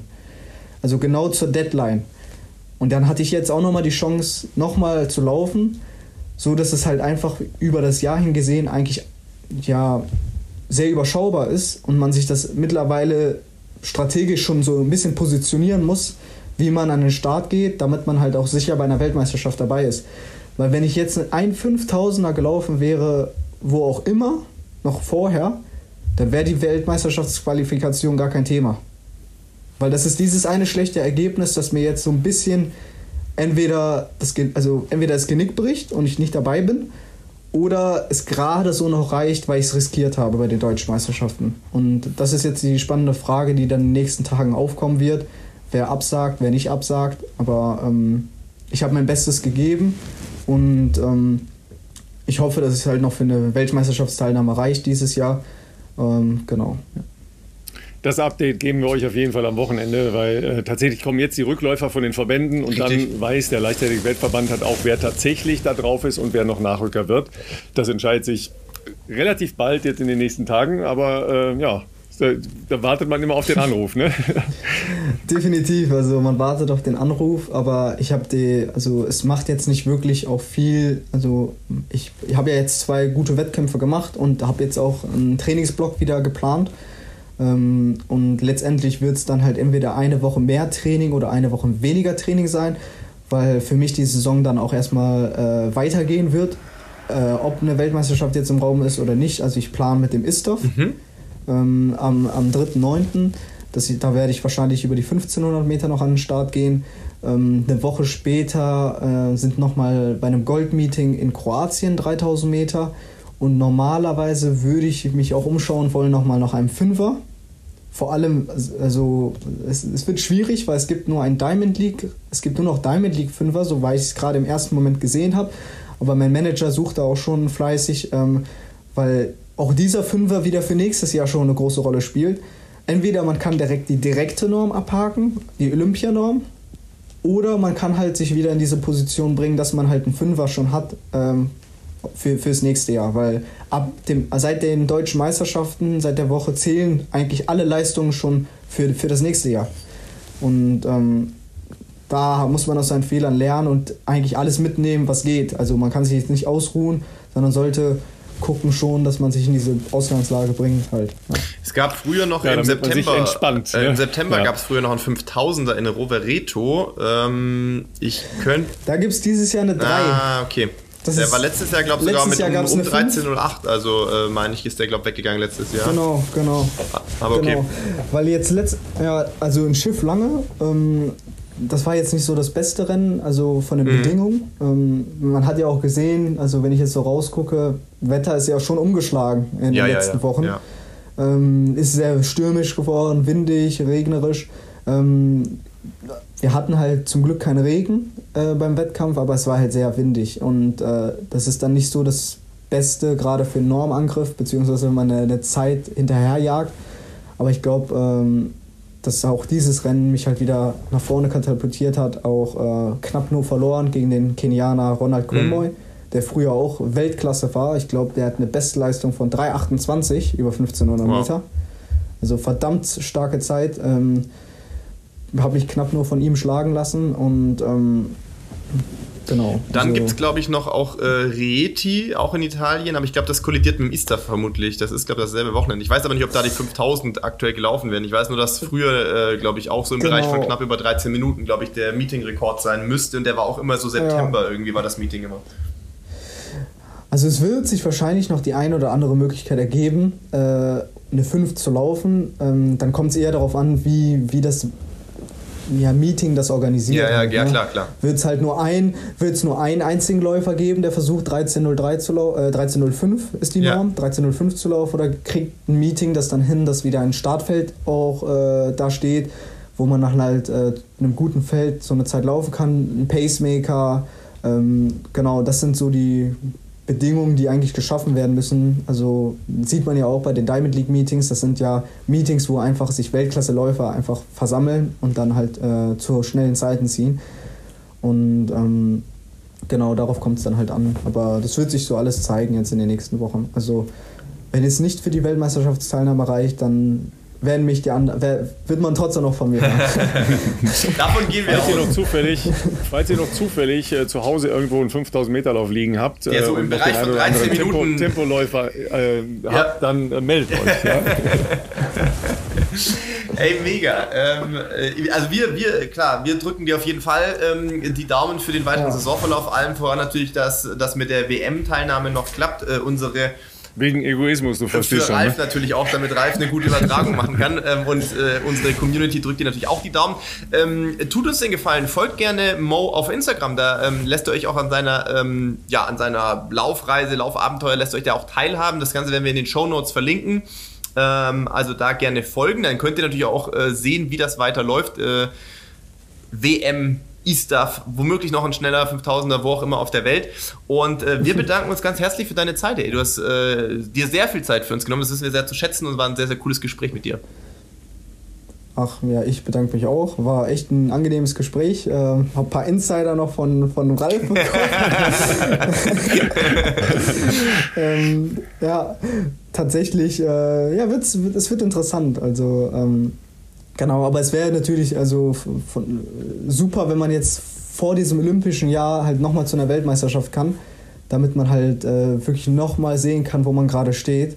Ähm, also ich glaube, das ist das Beste, was man halt machen kann, genau. Weil das sind am Ende die Gegner, die ich mich, äh, mit denen ich mich dann auch in Paris messen muss. Und ich hoffe, dass es in Paris dann halt äh, besser aussieht als vor äh, in Tokio damals, wo ich halt noch als ganz kleiner, ein, als einer der jüngsten Teilnehmer, glaube ich, ähm, da an den Start gegangen bin und mit allerletzter Energie mich dafür qualifiziert habe. Ähm, hoffe ich, dass es halt Paris ähm, anders dann aussieht. Ja. ja, da ist es vielleicht auch nicht ganz so schwül wie in Tokio und äh, da sind dann andere Bedingungen für die Europäer. Ja. Auch nochmal ein Insider von mir, also in Tokio laufen ist nicht also, also wenn ihr mal Urlaub macht, also an die Lauf-Community, also Tokio und Laufen, das ist wie in der Sauna laufen. Also, also wir, wir haben gelernt, äh, man kann auch das Laufband auf sehr, sehr schnell stellen, äh, aber in der Sauna einfach sitzen bleiben. Ja. In dem Sinne, stimmt, nächste Woche soll es wieder super Wetter werden und auch wieder richtig heiß werden in Deutschland. Ja, ähm, ah. Nutzt das, lauft an diesem Wochenende eure langen Läufe. Nächste Woche wird es wieder richtig heiß. Wir hören uns dann nächste Woche. Vielen Dank, Mo. Kein Problem. Ich bedanke mich auch. Ciao.